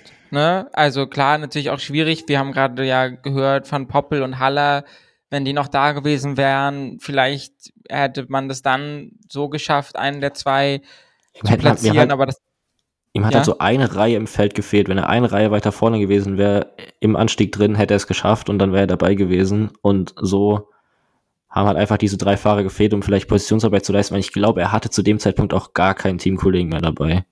Ich habe keinen anderen gesehen. Also Jonas Koch war, glaube ich, noch relativ lange da, aber zu dem Zeitpunkt nicht mehr. das hat dann zu seiner Attacke mit wem zusammen? Mit Axel Winde. Ah, mit Axel Single zusammen äh, geführt, wo sie dann versucht haben, ich glaube, er hat im Flachen attackiert auch, ne? Genau, genau. Das war so 77 Kilometer vor dem Ziel. In dem Moment eigentlich, wo die beiden Gruppen vorne zusammengeschlossen sind, das waren so, da hatten die so 1,45 Vorsprung oder sowas, ist auf einmal dieses Pullet losgefahren im Feld und es war wirklich, also es war flach, es ist, hat auch erstmal überhaupt gar niemand reagiert. Und dann so ein paar Kilometer später ist Axel Single auch alleine hinterhergefahren und haben die so, also ich glaube 70 Kilometer vom Ziel so zusammengeschlossen und sind dann lange auch so ein bisschen abseits der Kameras, weil so krass präsent waren die dann nicht mehr, weil eben, wir hatten eben eine Kamera auf der Spitzengruppe, wir hatten eine beim Feld und die beiden waren halt irgendwie dazwischen und hatten so eine Dreiviertelminute oder sowas auf das Feld Vorsprung, aber waren halt immer noch zwei Minuten hinter den Spitzenreitern und sind da ein bisschen halt- rumgefahren. Sie waren halt wirklich im Niemalsland. Also die Spitze konnte zu dem Zeitpunkt wirklich ihre Führung ausbauen und die haben immer nur so ganz mager ein paar Sekunden vom Peloton abgeknaspert. Ja, es war halt, es war halt das undankbare Niemalsland.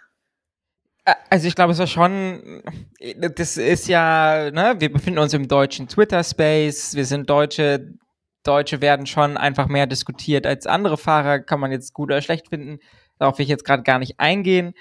Ähm, es wurde teilweise schon auch schon wieder so ein bisschen belächelt, weil die Bohrer-Saison lief nicht so gut. Äh, Nils hatte eine ähnliche Eta- Attacke, glaube ich, bei Dvarstor auch schon gesetzt, meine ich. Eigentlich bei jedem Klassiker. Okay, bei jedem Klassiker. Ähm, und wenn man sich jetzt aber mal, finde ich, in die Situation begibt, war es im Endeffekt ja doch schon noch, also den Zeitpunkt, ob man jetzt im Flachen attackiert oder ist vielleicht sogar als Nils Pole tatsächlich sogar smart, weil, weil ne, als er ist jetzt ein äh, Flandern ist jetzt auch nicht sein perfektes Rennen, ist jetzt klar, der kommt mal über einen Hügel drüber, aber äh, an sich ist das jetzt nicht, ist jetzt nicht als, als punchy würde ich ihn jetzt nicht bezeichnen, sagen wir mal so. Ähm, und dann war es im Endeffekt doch der richtige Move, ne? Was man dann im Rennverlauf gesehen hat, weil irgendwann kamen dann Leute von hinten angefahren und man konnte versuchen, sich dann noch ein bisschen dran zu hängen.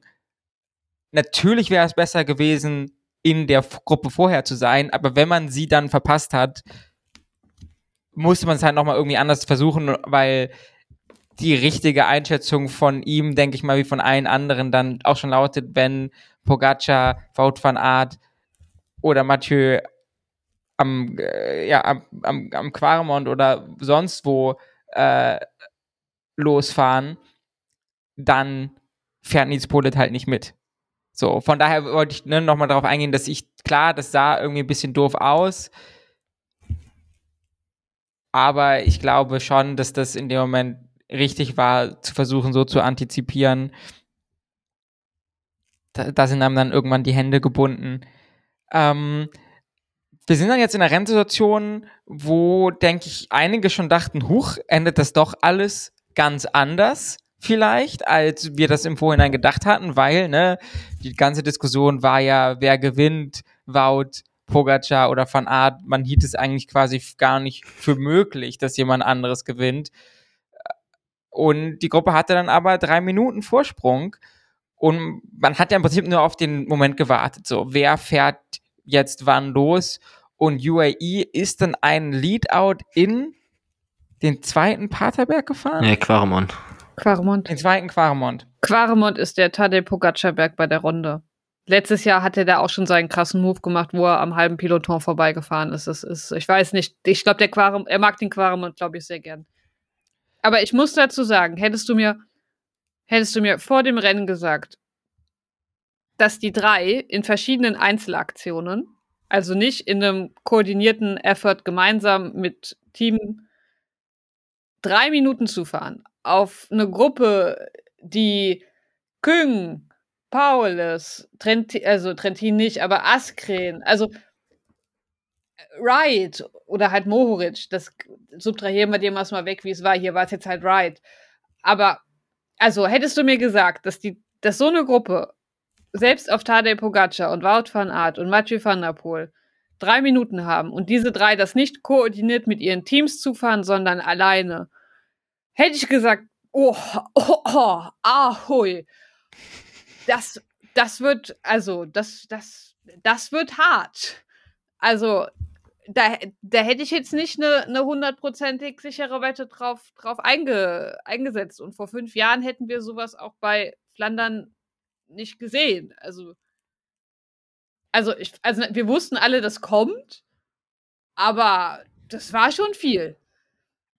Also, ich habe auf Twitter ja auch geschrieben, die Gruppe kommt durch. Das sind natürlich auch immer Aussagen im Zuge, ne, es ist ja wäre langweilig, wenn man schreibt, ich glaube, die Gruppe könnte theoretisch eine Chance haben, durchzukommen, aber ich, also, ich finde, das sah schon ganz gut aus.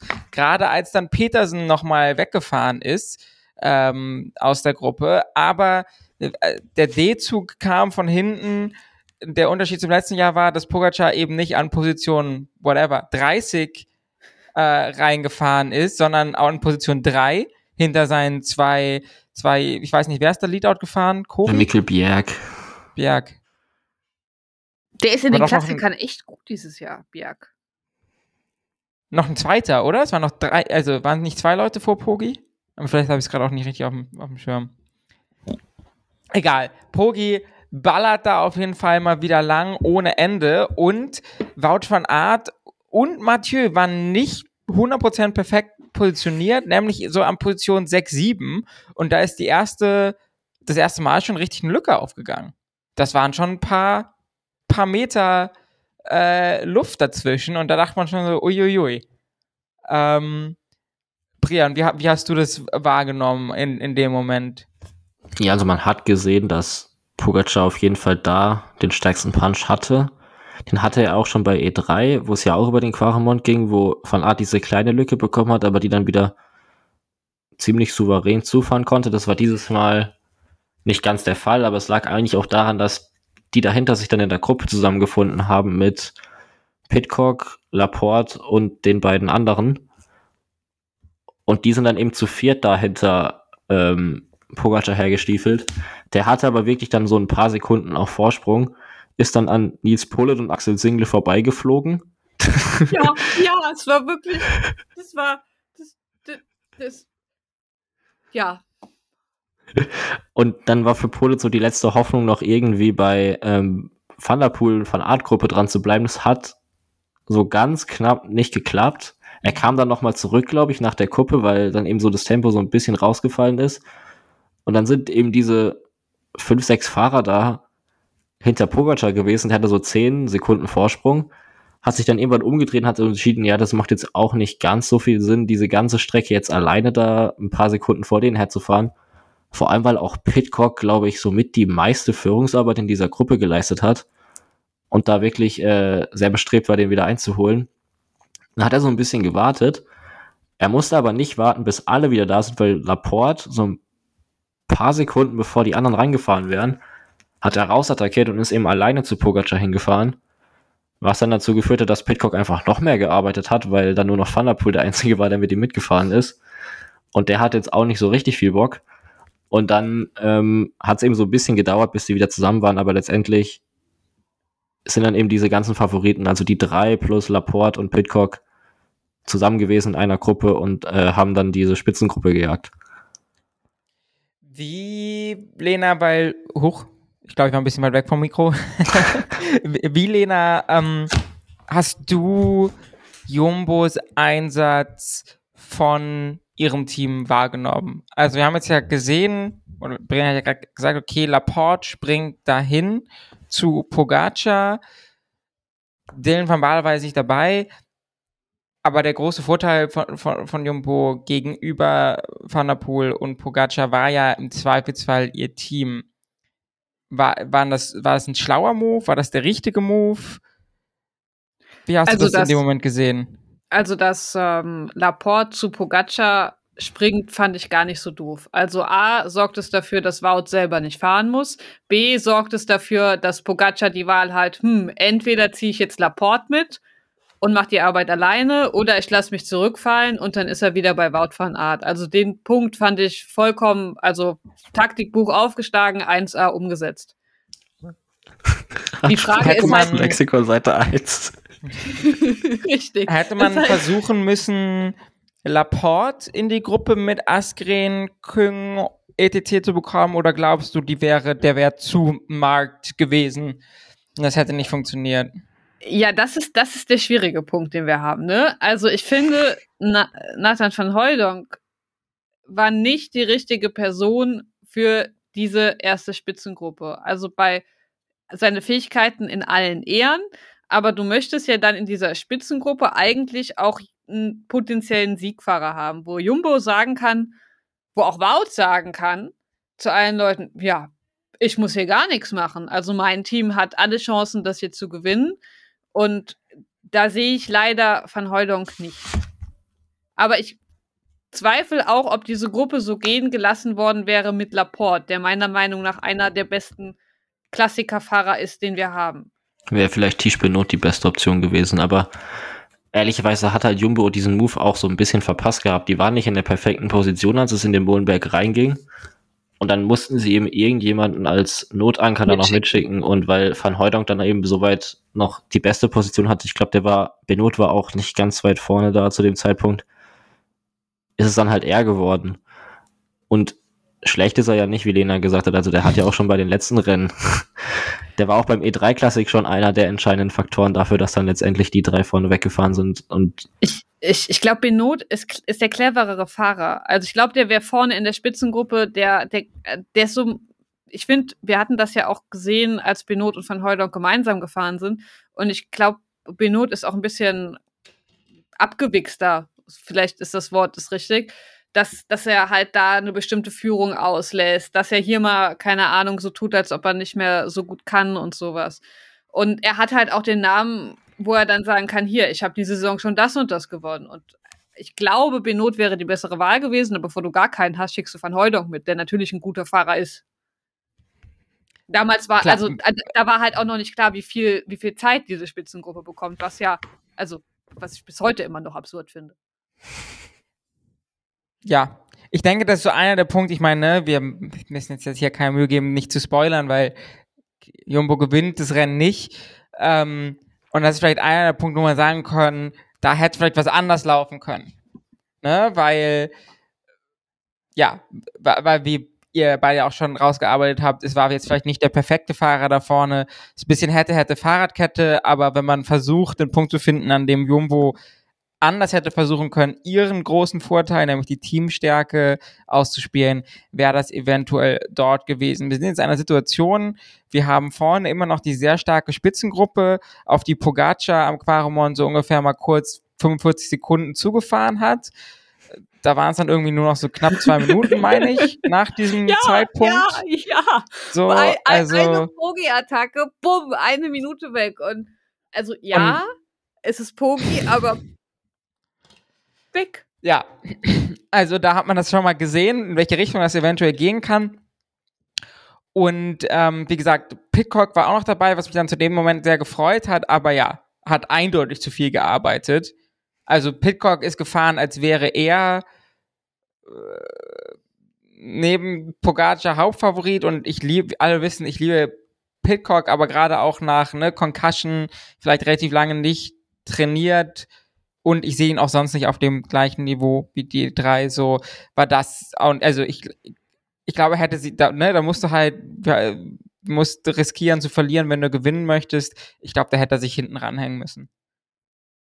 Ob der jetzt groß was Wisst ihr- geändert hätte, aber Ich habe eine Frage, vielleicht wisst ihr das, äh, rein aus Interesse halber.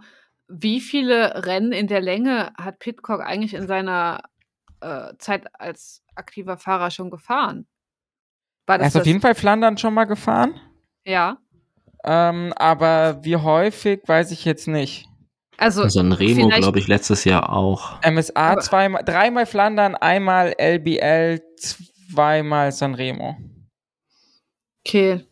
Ich wollte gerade sagen, vielleicht hat er auch noch da nicht die krasse. Also, was halt, was halt dazu kam, war, dass es halt ein echt hartes Flandern war. Also vielleicht, also ich habe fast die Vermutung, also neben, dass er einfach nicht so viel hätte arbeiten sollen, hat er die Kraft für die verbleibenden Kilometer von sich auch vielleicht einfach überschätzt gehabt.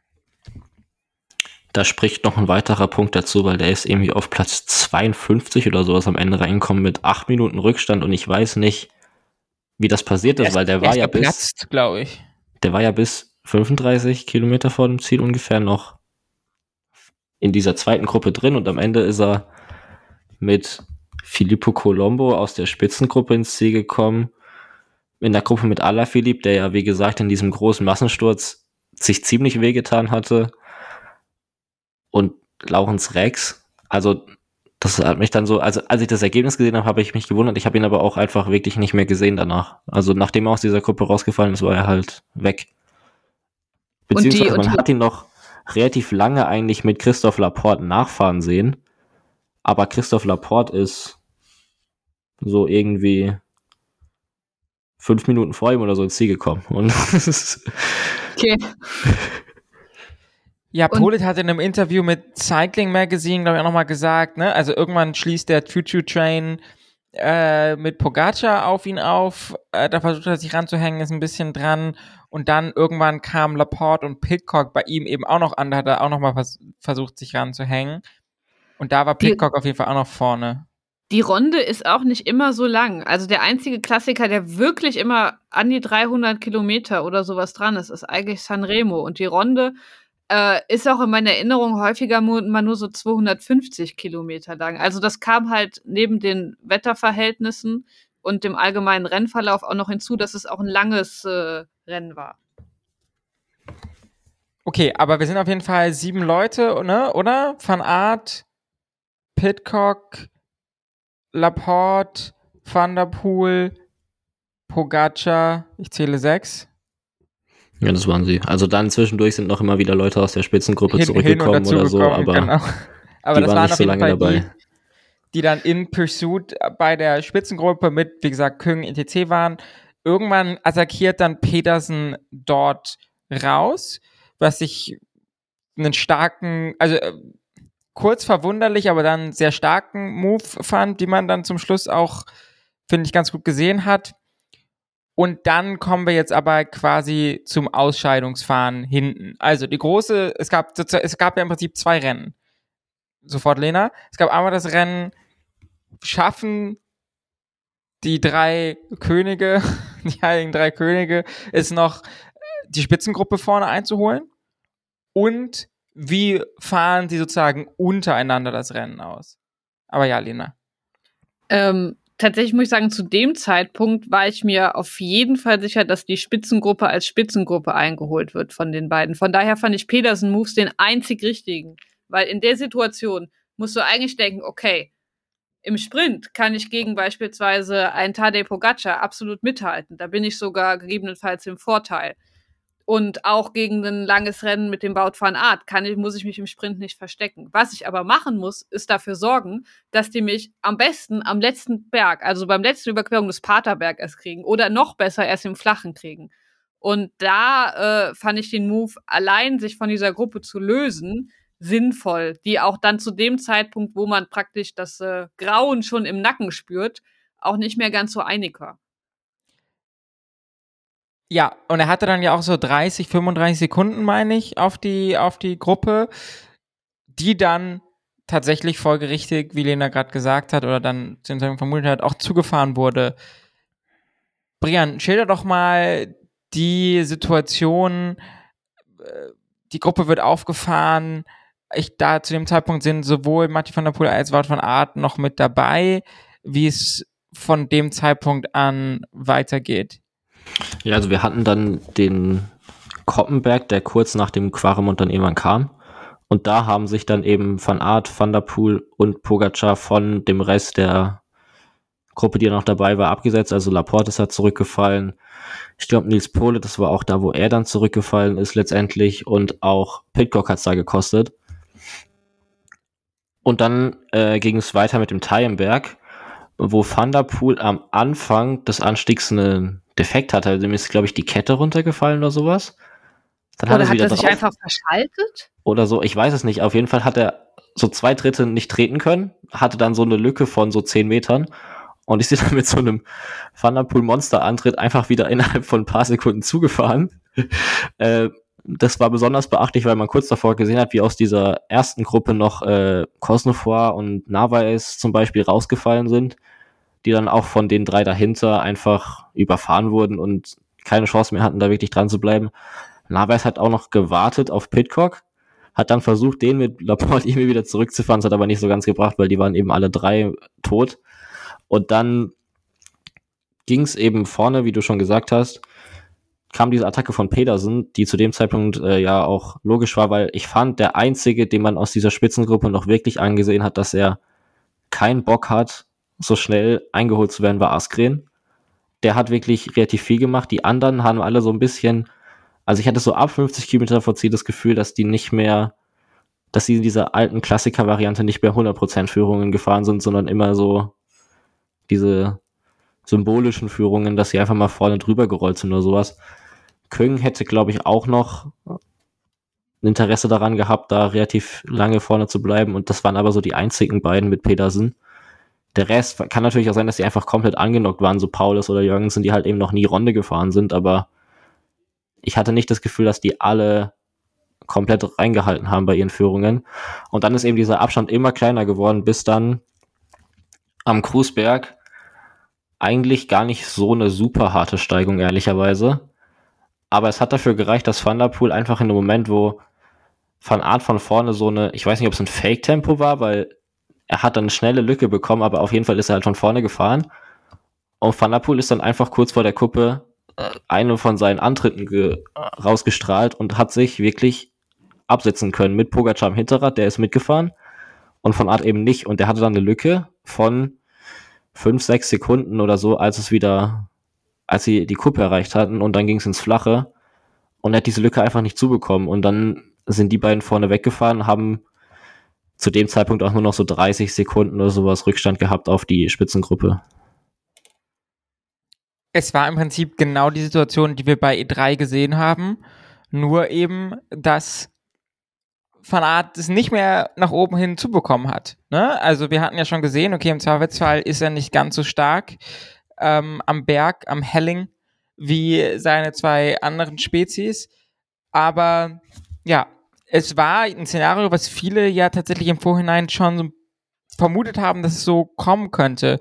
Warst du trotzdem überrascht, Lena, dass das dann schon an dem Zeitpunkt kam und nicht dann nochmal beim, beim Quaremont? Weil ich fand's, also ich habe damit gerechnet, dass das so ko kommen kann, aber ich dachte, es würde später kommen, dass er abgehängt wird.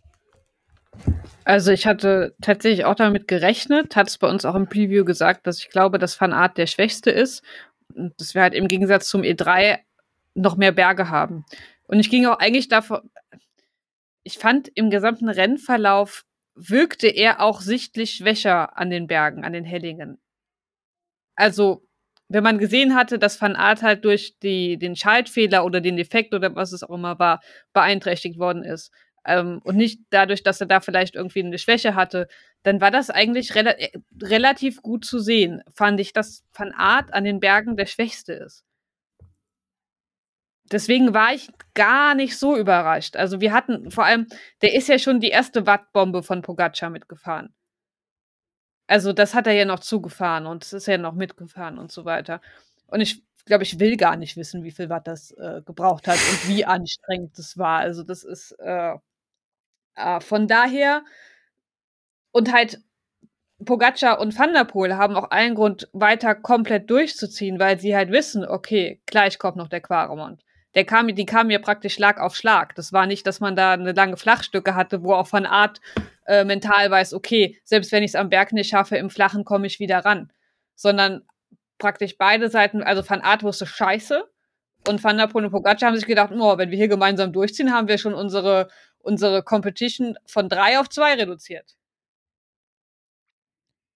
Ja, und diesmal haben auch beide, sowohl, also Mathieu und Pogacar haben dann eben über die Kuppe richtig durchgezogen und die Lücke ging, dass man, sie hat das wirklich gesehen, das sah, also jeder, der selber Rad fährt und mal einen Hinterrad irgendwie verloren hat, kennt dieses Gefühl an, natürlich nicht auf so einem Niveau, ne, aber man tritt komplett all out und die vor einem fahren einfach immer so langsam, man sieht sie so langsam immer weiter in die Ferne verschwinden und so ging es Wout van Art in dem Moment dann auch und es hat dann relativ lange gedauert, gedauert, gedauert bis äh, Jumbo Visma van Heudonk, der in dem Moment dann noch vorne war in der Spitzengruppe, ne? Ja, also ja. in der Verfolgergruppe hinter Petersen. Genau. Also der, es hat, der ihn dann zurückgeholt hat es hat eigentlich genau so lange gedauert, bis die beiden vorne waren. In dem Moment, wo die beiden 22 Kilometer vor dem Ziel aufgeschlossen haben zu der Verfolgergruppe, hat er sich zurückfallen lassen. Ich weiß nicht, ob er es im Radio nicht gehört hat und er es dann so mitbekommen hat, oh, Van Art ist nicht da, oder ob er dann erst zurückgerufen wurde, aber auf jeden Fall hat er sich eben erst dann zurückfallen lassen und das Problem war dann halt, dass Pogacar mit Trentin einen vorne hatte, der sich dann sofort eingespannt hat und gefahren ist. Und dadurch ist diese Lücke, die da 15 Sekunden oder sowas groß war, auch einfach nicht mehr kleiner geworden. Und die Gruppe ist halt einfach so in den Quaremont reingefahren und Trentin ist dann so in Mikkel Bjergmann einfach das zweite Lied dort für Pogacar in den Quaremont reingefahren, von dem er dann äh, wieder explodieren konnte. Äh, es ist halt der Tadej Pogacar-Berg bei der Runde.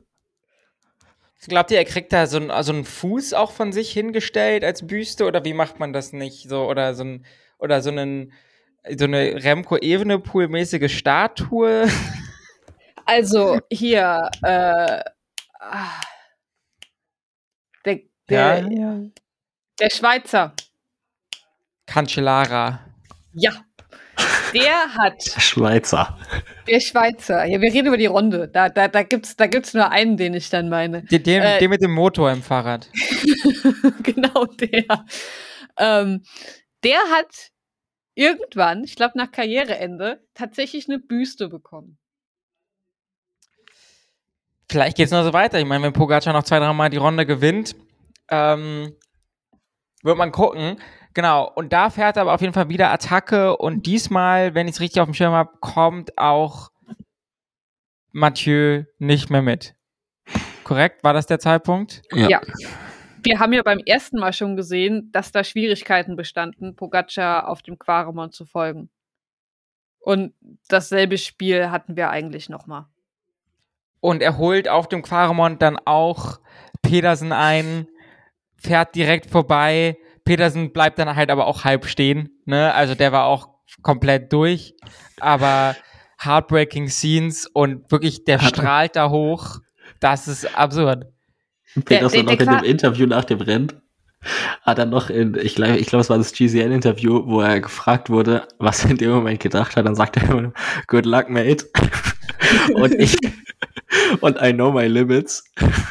Und er hat dann einfach gar nicht erst versuchen wollen, bei Pogacar mitzufahren, sondern er hat halt einfach gedacht, er fährt sein eigenes Tempo. Und was für ihn so ein bisschen problematisch war, Van ist so 200 Meter vor der Kuppe zu ihm aufgefahren und er hat dann das Hinter Hinterrad von ihm so um drei Sekunden verpasst oder sowas. Also um die Kuppe waren die fast gleich auf. Er war aber nicht ganz dran und dann hat man auch in diesem, danach fahren sie immer auf diese riesig breite Autobahn, wo es zuerst so ein bisschen runtergeht und da hat man so gesehen, wie Pogacar vorne ist, dann kommt Van der Poel und so zwei Sekunden dahinter kam Petersen um die Ecke und er hat dieses Loch zu Van der Poel einfach nicht mehr zubekommen. Wurde dann wieder von der Verfolgergruppe eingeholt, wo dann auch Van Aert zwischenzeitlich wieder drin war, weil der dann am Quaremont zu denen vorne aufschießen konnte. Pogacar hatte nach dem Karaman so ungefähr 10, 11 Sekunden auf Van der Poel, oder? Ja, so ungefähr, ich. ja. Ähm, mit dem Wissen, dass der Paterberg ja danach auch nochmal kommt, hätte es wahrscheinlich auch keinen Sinn gemacht für Mathieu noch mal auf Petersen zu warten, oder?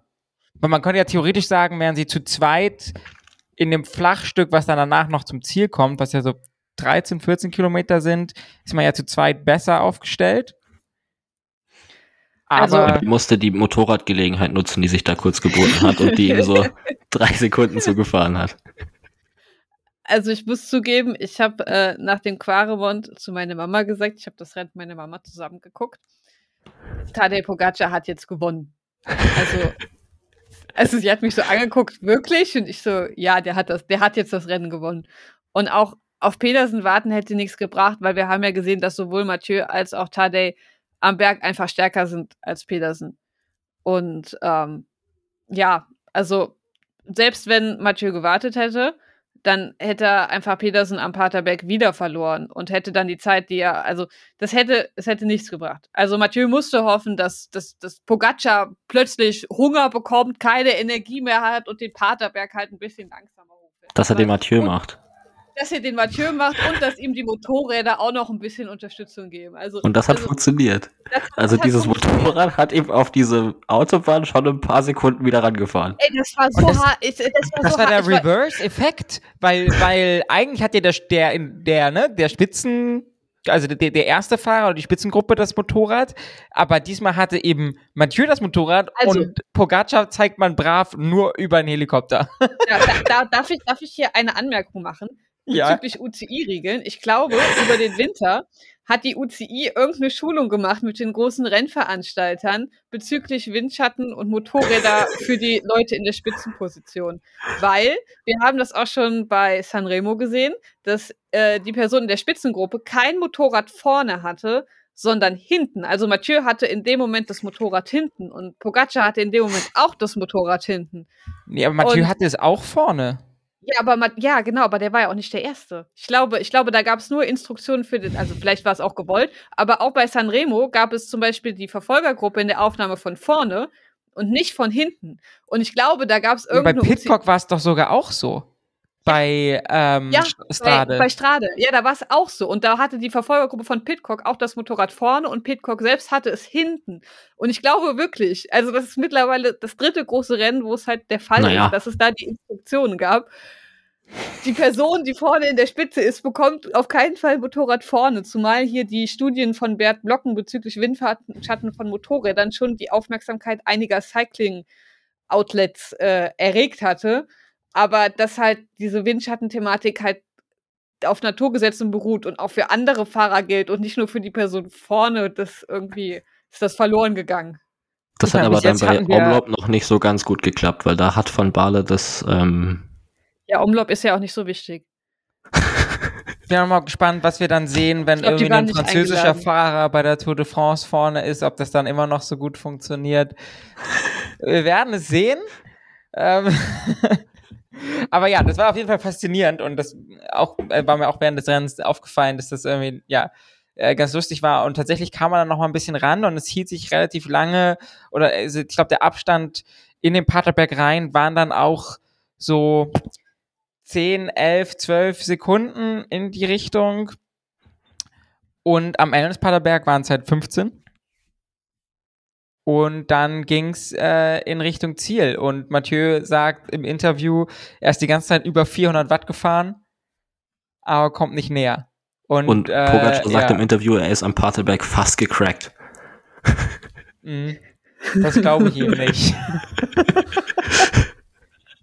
Es ist halt aber auch immer die Frage, was das bedeutet bei ihm, weil was ja das anscheinend, wenn ich das alles richtig verstanden habe, was Pogacar so stark macht, was äh, sein Doktor, wie heißt er, Miguel San Juan oder so? Inigo, Inigo San Milan. Siehst du fast richtig, Inigo San Milan. ähm, äh, gesagt hat, dass Pogacar einfach ja so eine absurd hohe Zone 2 hat. Ne? Also der fährt halt Zone 2 auch, auch irgendwie knapp 320 Watt. Das heißt, selbst wenn er crackt und für seine Verhältnisse nichts mehr aufs Pedal bekommt, bekommt er wahrscheinlich noch relativ viel aufs Pedal. Aber ähm, ja, ich, das Rennen, wie- also dann war das Rennen halt vorbei. Ich glaube, ich, niemand, ich habe nicht mehr damit gerechnet, dass Mathieu im Flachen zurückkommt. Ähm, und Tadej Pogacar gewinnt die Runde vor Mathieu van der Poel, der zum vierten Mal in Folge Erster oder Zweiter wird, was auch eine sehr beeindruckende Leistung ist. Und dahinter gewinnt den Gruppensprint der Verfolgergruppe Max, Max. Es wird langsam ein bisschen später. Mats Petersen gegen Wout van Aert und dann auf Platz 5 Nielsen Paulis, der sympathische Amerikaner, finde ich wirklich großartig. Mir gefällt es sehr gut, was er die Saison abliefert. Äh, den Rest der Top 10 ähm, ist dann sechster Platz äh, Stefan Küng, siebter Platz Kaspar Askren. Äh, Top 10 Ergebnis für Sudal Quickstep, da können wir gleich vielleicht auch noch mal kurz drüber reden. Achter Platz Fred Wright, neunter Platz Matteo Jorgensen und zehnter Platz Matteo Trentin. Die einzige Nation, nee, stimmt gar nicht. Die Dänen auch. Ich wollte gerade sagen, die einzige Nation, die zweimal vertreten ist, sind die Amerikaner. Aber ähm, was lustig ist. Aber nein, Dänemark auch. Ähm, eure ganz spontane Reaktion zu diesem Ergebnis. ähm, Pogacar gewinnt tatsächlich. Es ist irgendwie krass und gleichzeitig so wenig überraschend. Also, wisst ihr, was ich meine? Nein. Leere Gesichter. Lena hat mich, glaube ich, mit komplett leeren Augen angestarrt. Also. Also ich finde so, ja, aber ich hätte, also klar, Pogacar war letztes Jahr schon so stark, aber ich hätte trotzdem nicht damit gerechnet, dass er Mathieu wegfährt. Irgendwie. Also, ich muss mich ja als Hipster outen und ich habe letztes Jahr äh, predicted, dass Pogacar die Runde gewinnen würde, was er dann leider nicht getan hatte. Ähm, das war doch ganz lustig. Anfang letzten Jahres fanden das alle noch total absurd, dass Tadej Pogacar die Runde gewinnen könnte. Und äh, das war dann so eine, so eine, so eine Mi- Minority-Meinung auf Twitter. Es war, es war ziemlich lustig. Und äh, was ich halt, was ich halt bei dieser Austragung fand, waren, dass es die perfekten Umstände für Tadej Pogacar war. Also es war ein sehr langes Rennen. Es war ein unglaublich hartes Rennen von praktisch Kilometer 1 an und ähm, das unterstützt ihn. Du hast ja auch seine, ähm, also neben seiner äh, angeblich hohen Zone 2 ist ja einer seiner größten Vorteile, dass er wohl unglaublich schnell Laktat abbaut. Ähm, was, was in so harten Rennen einfach nochmal zum Vorteil kommt. Und es war einfach richtig kalt. Es war, es war einfach kalt. Also ich war in der Woche zuvor in Belgien gewesen, bei Rennwirbelgem. Das Wetter war Gott sei Dank ein bisschen besser als bei Rennwirbelgem, aber es war halt echt kalt. Und wir wissen, welches Wetter liegt Tadej Pogacar gut kalt. Also sagt er ja selber, wenn es kalt ist, ist es für mich besser, als wenn es warm ist. Das kam halt für ihn praktisch alles zusammen. Und wir wussten ja auch, wenn er gewinnen will, muss er seine, muss er seine Moves an diesen Anstiegen machen. Und also die Art, wie er gewonnen hat, ist natürlich äußerst beeindruckend. Aber fand ich halt nicht überraschend, weil er muss auf die Art und Weise gewinnen, weil er wird niemals. Ich glaube auch, dass es einer der wenigen, dass es vielleicht auch der einzige Kopfsteinklassiker sein wird, den er gewinnt, weil dieses Rennen so hart ist. Diese leichteren Rennen, da wird er immer mit vorne sein, aber da kann er halt in den meisten Fällen nicht Mathieu oder Wout abhängen, um dann halt im Sprint letztlich zu verlieren. Und dieses Rennen ist ihm fast in der Art und Weise auf den Leib geschneidert. obwohl er trotzdem immer noch relativ leicht ist für einen Gewinner, ne? Ja, aber, aber für, Ähm. für, für Flandern, ähm, dadurch, dass wir so viele ähm, Hellingen fahren, ist es eigentlich, also ist es von Vorteil. Also bei, also er sagt ja auch selber, für Roubaix müsste er ein bisschen an, an Gewicht zulegen. Aber für, für Flandern ist es von Ja. Vorteil. Aber Jonas Wingegaard gewinnt jetzt nicht Flandern. Ja, aber Jonas Ne, Wingegaard ist, ja, also, also Jonas Wingegaard ist ja auch nochmal äh, vor- vom gesamten, der ist nur einen guten Tag ein leichter. Vier, fünf Kilo, ja, auf jeden Fall, genau. Aber das ist halt sozusagen der Sweet Spot, an dem sich Pogacar da irgendwie bewegt und er ist ja trotzdem, ne, also Mathieu van der Poel hat es auch nicht umsonst gewonnen, zweimal schon dieses Rennen. Ist ja auch schon der Fahrertyp Mats Petersen, Wout van Aert sind ja dann alle, wie gesagt, dann nochmal die sieben bis acht Kilo schwerer als er, weil es Obwohl ja auch Mats schon Petersen Raw schon wieder zu schwer ist. Ehrlicherweise. So ein bisschen, um da zu gewinnen. Also er kann aufs Podium fahren, wenn er so ein Rennen fährt wie jetzt, aber um zu gewinnen ist er, glaube ich, an den Steigungen dann doch wieder. Also, was ich halt krass finde, bei Mathieu hat halt dieses absurde Potenzial bei diesen kurzen Bergen. Also, das haben wir auch bei Sanremo gesehen, bei diesen kurzen Bergen absurde Wattleistungen wahrscheinlich abzuliefern, wo er ja auch Pogacar hat stehen lassen. Und äh, ich glaube, das sorgt halt dafür, dass bei ihm Flandern so gut liegt. Diese Berge sind gerade kurz genug, dass sie für ihn optimal sind. Mit Kopfsteinpflaster hart genug, dass halt andere Fahrer, die technisch nicht so versiert sind, das Ganze nicht so gut fahren können. Und ich vermute mal, der kann Laktat genauso gut abbauen wie Tadej Pogacar, ohne mich da näher zu äußern zu wollen. Aber das äh, sehen wir ja eigentlich auch. Und ihm ha er hat ja auch schon gezeigt, dass ihm lange Rennen eigentlich ganz gut liegen. Und ich glaube, da ist die Krux bei Van Aert, dass je länger das Rennen wird und je härter das Rennen wird, das für ihn auch einfach schwieriger wird. Und damit will Ja, ich jetzt nicht sagen, dass er niemals, niemals die Runde gewinnen kann, was, wo, was wir plötzlich auch lesen. Ja, Wout van Aert wird niemals die Runde von Flandern gewinnen. Es, Gott, oh Gott. Also Cancellara hat die auch zum ersten Mal mit 29 gewonnen.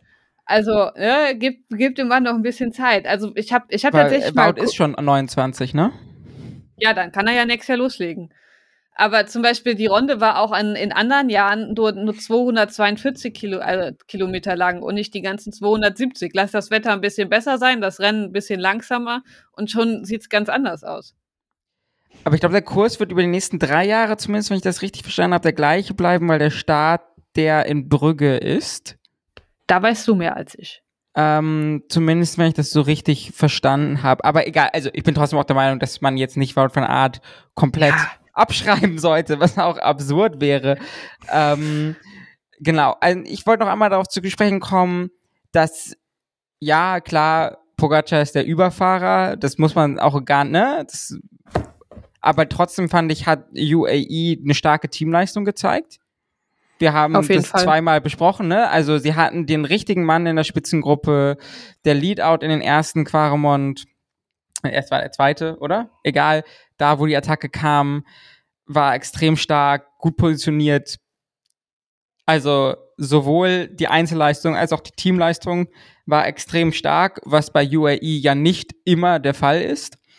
Ähm, und ich würde jetzt noch mal gerne auf das Thema Quickstep eingehen, weil das, ne, es ist ein belgisches Rennen. Quickstep waren mal die Klassikerkönige, jetzt läuft es seit ein, zwei Jahren nicht. Brian, würdest du sagen, ein siebter Platz von Asgren ist zufriedenstellend? Glaubst du, Patrick Lefebvre ähm, konnte seinen Lunch äh, genießen oder eher nicht so? Ähm, ich glaube eher nicht, aber ich fand vom Rennverlauf her war das das erste Rennen, wo sie ziemlich viel richtig gemacht haben. Also sie hatten Merlier in der Spitzengruppe dabei, was wichtig war, da mussten sie nicht wieder ihre Nachführaktion starten, wie sie es davor immer gemacht haben. Sie haben damit Askren sogar noch die Gruppe initiiert, hatten da ihren stärksten Fahrer drin, nachdem ja alle Philipp durch diesen Sturz so ein bisschen rausgenommen wurde. Da wissen wir nicht genau, wie gut er jetzt in Form war. Es war in den letzten Wochen ja immer so ein bisschen auf und ab. Dann ist er nach Drastorf Flandern irgendwie noch zwei Stunden Training gefahren, um die Runde zu simulieren. Und also, wir wissen es einfach nicht. Aber dadurch, dass sie dann Askren dabei hatten, haben sie bis zu dem Zeitpunkt eigentlich alles richtig gemacht. Der war dann ja auch derjenige, der noch versucht hat, diese Gruppe so lang wie möglich am Leben zu halten, um eben den Sieg nochmal einfahren zu können. Und dass er dann halt im Sprint siebter wird. Okay, wenn er jetzt fünfter, also es ändert für mich jetzt nicht so viel, ob er jetzt in dem Sprint fünfter wird oder siebter. Und von daher fand ich eigentlich den Auftritt gut, ob er das jetzt eine Favorites zufriedenstellt. Wahrscheinlich nicht. Aber vom Ding her fand ich, dass das Team ein gutes Rennen gefahren ist.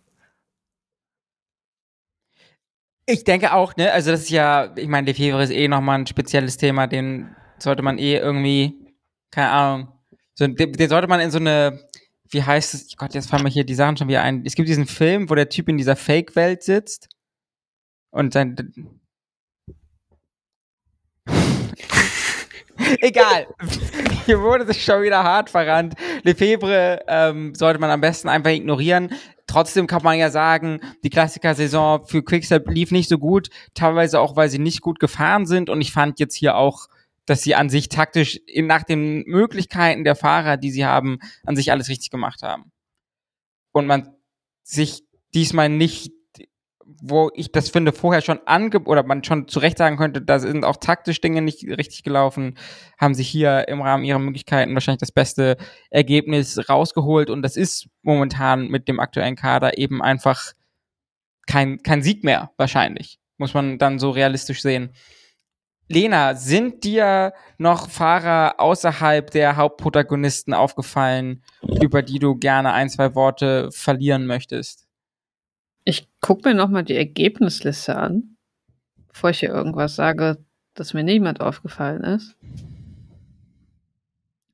Ja, also hatte ich schon erwähnt, aber Mikkel Bjerg, also finde ich dieses Jahr in den Klassikern wirklich gut.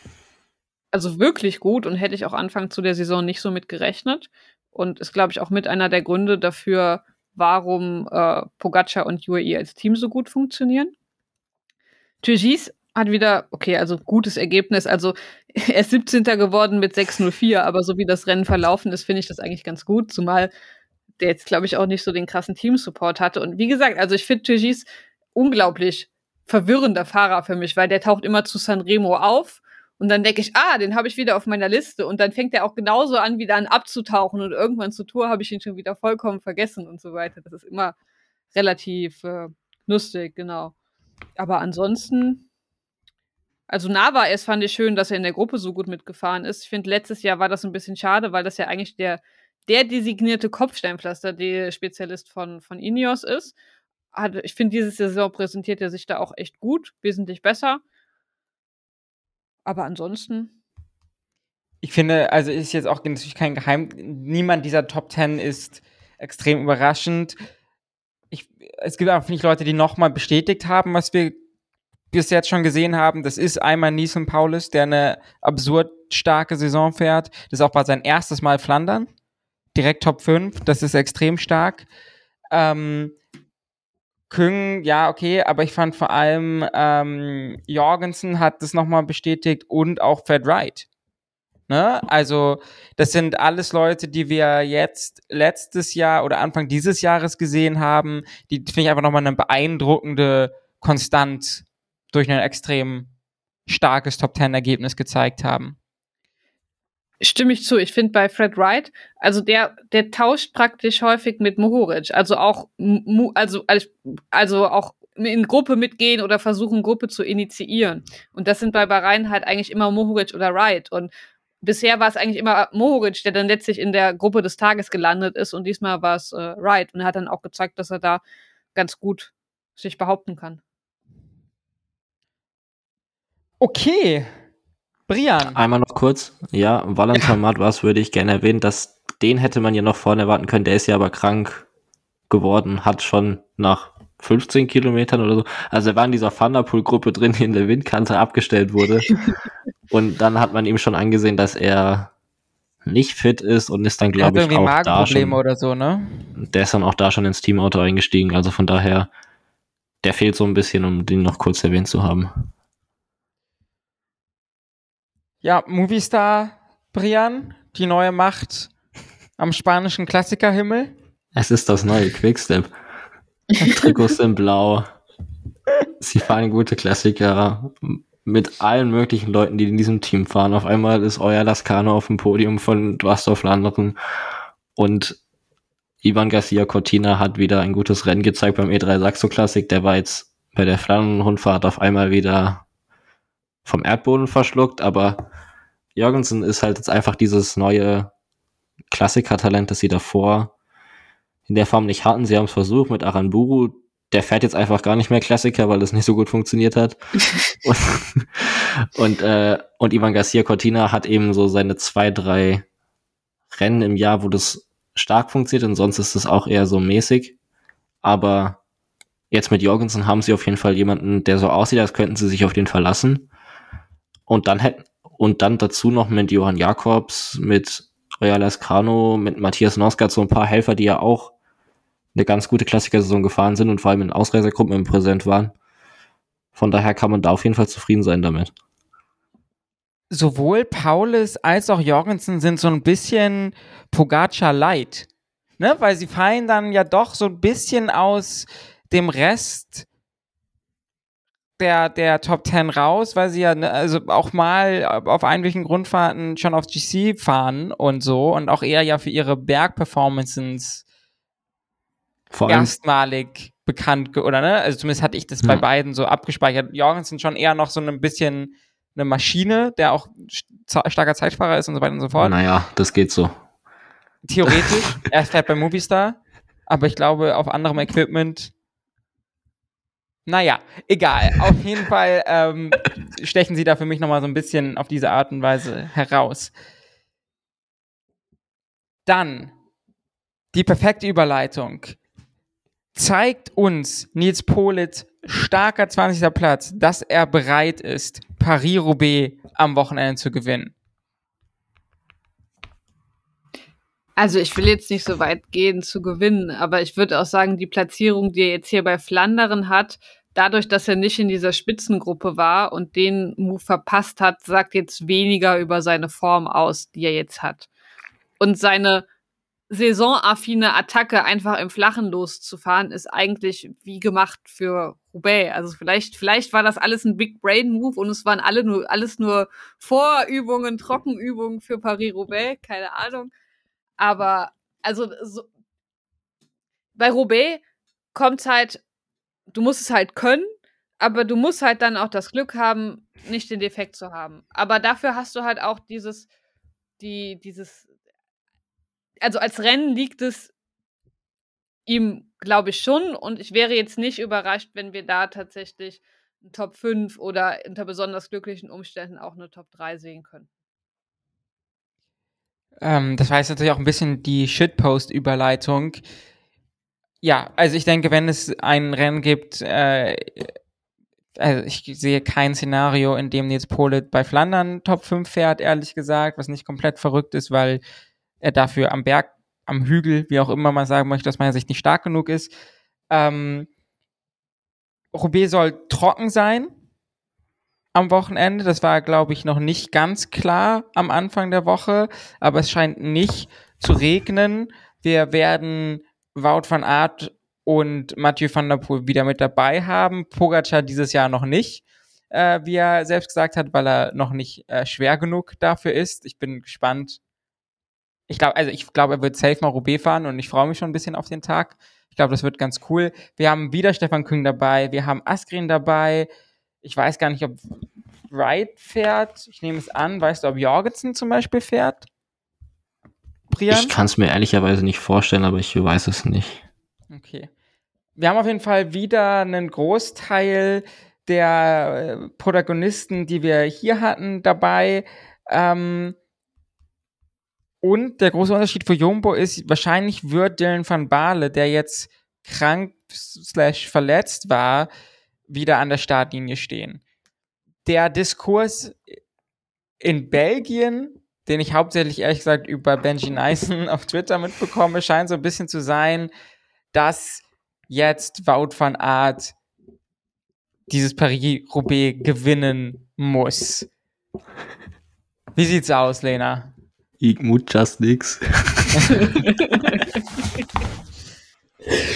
ich glaube, Paris-Roubaix liegt eben noch mal wesentlich besser als Flandern.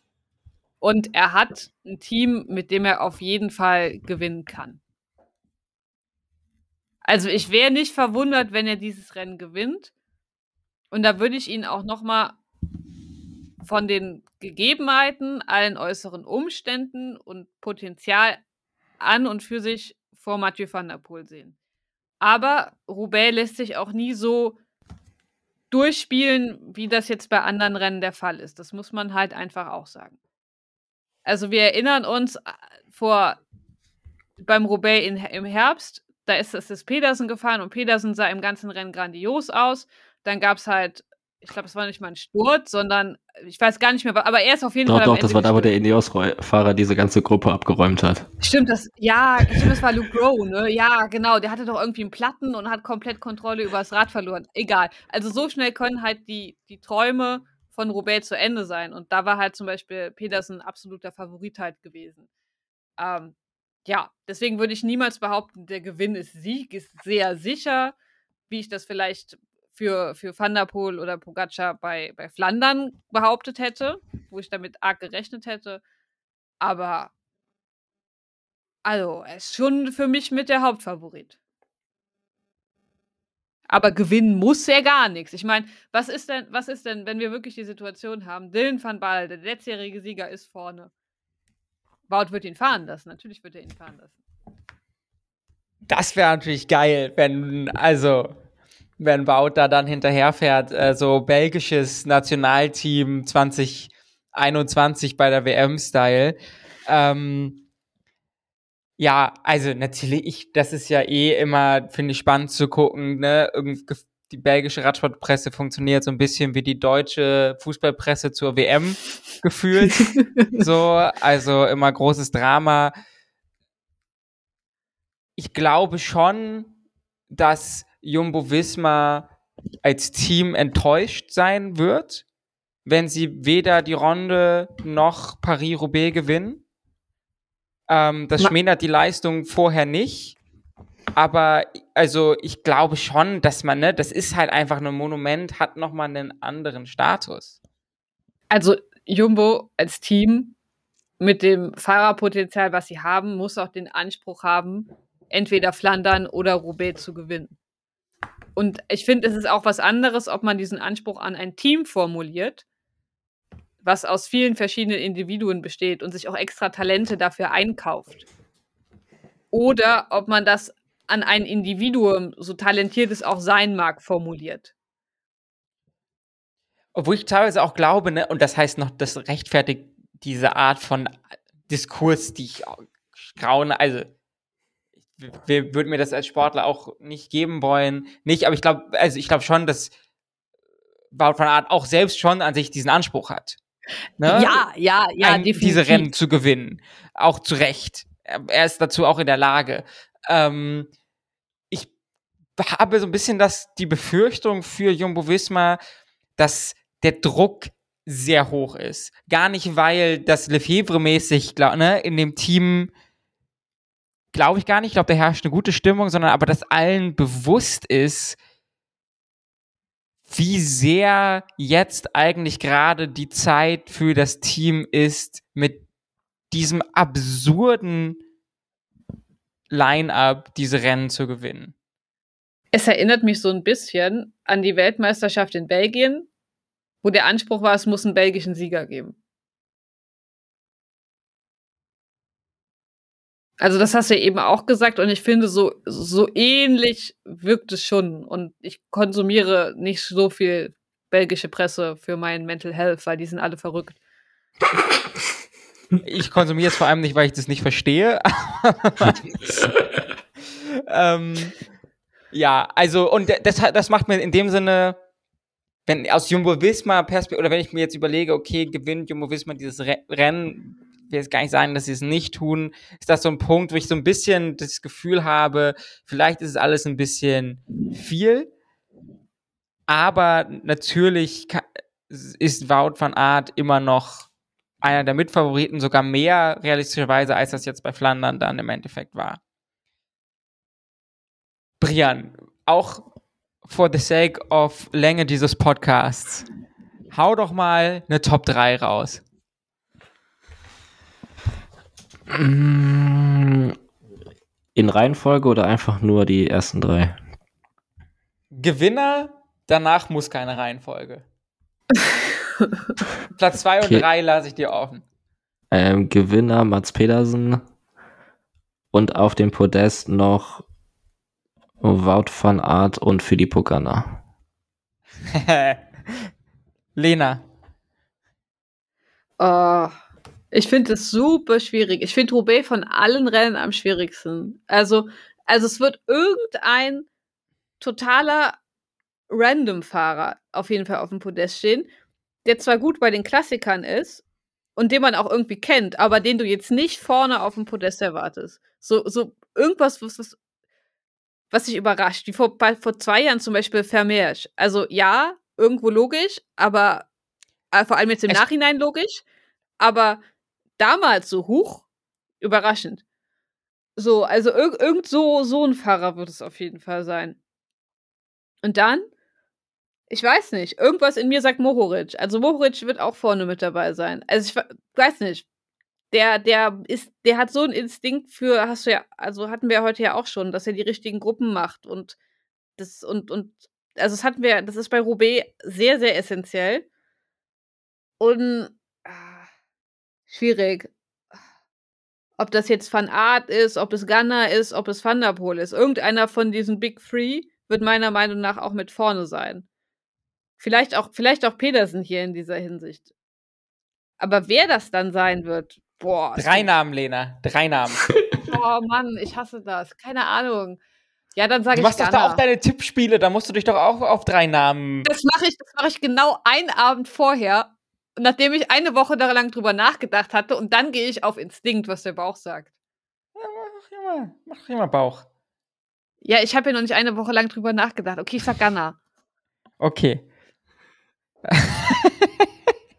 Wirklich, eine Woche lang Ähm. rumort das in meinem Kopf rum, so, hm, da, da, da. Und dann gefühlt zwei Stunden vor Abgabe, wie früher in der Schule oder in der Uni, tippt man dann so, okay, ja, hm, da, und dann tippe ich schnell was ein und dann, dann ist das das Ergebnis von einer Woche so Semi-Arbeit.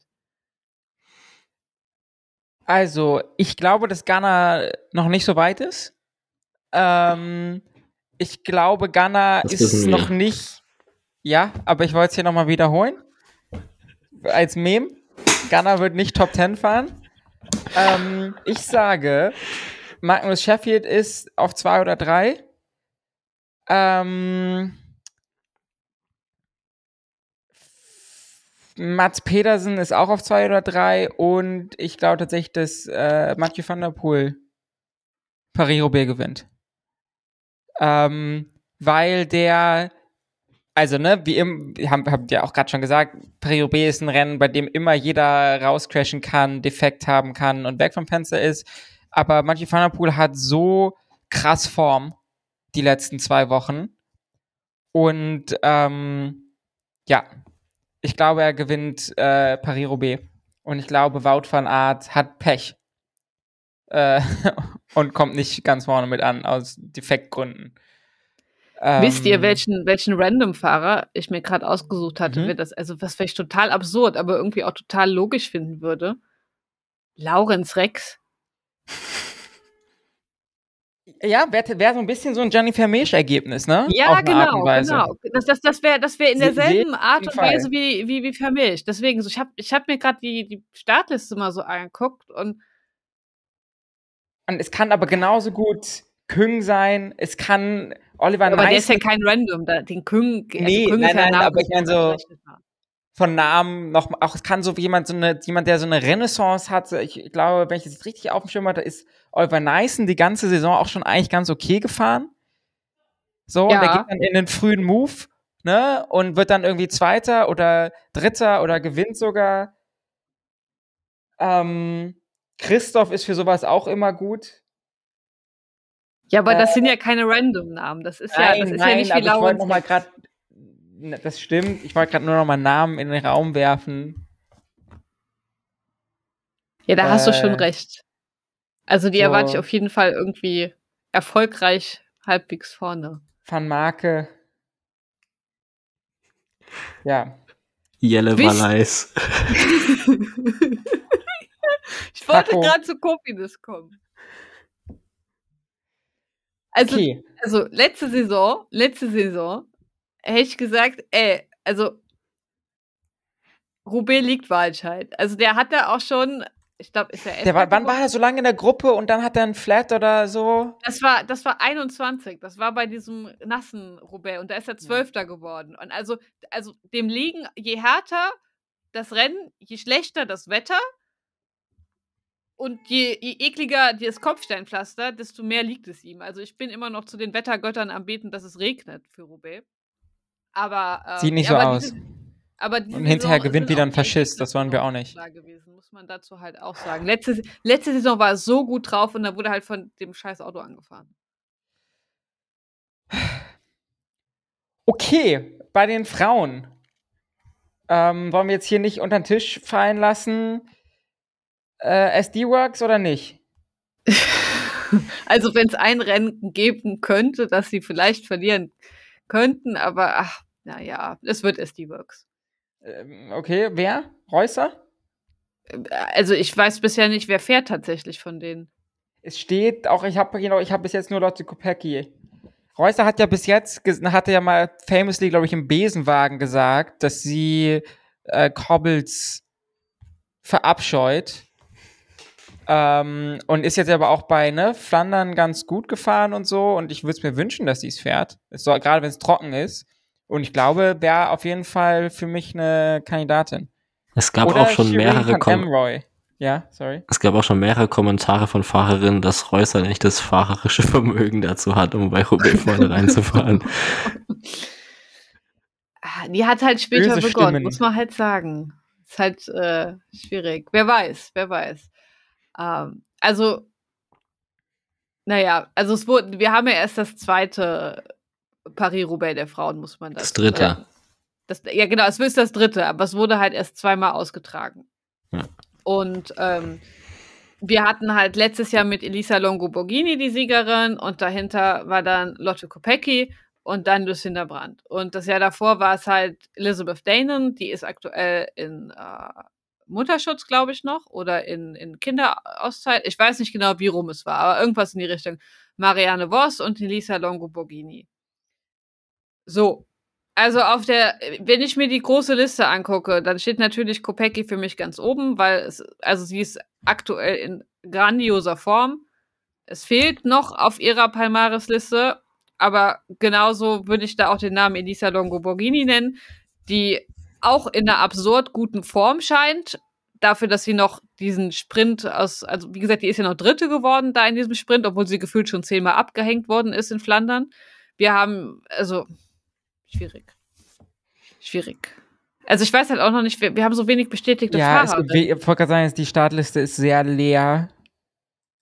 Ähm, bin gespannt, wie Georgie Wollering, Pfeiffer Wo- fährt. Wo- Wollering von SD Works kann es genauso mal. Also, das ist halt, das, wir können jetzt hier die relativ üblichen Klassikerfahrerinnen aufzählen, so ein bisschen. Was ist eigentlich mit Lisa Klein passiert diese Saison?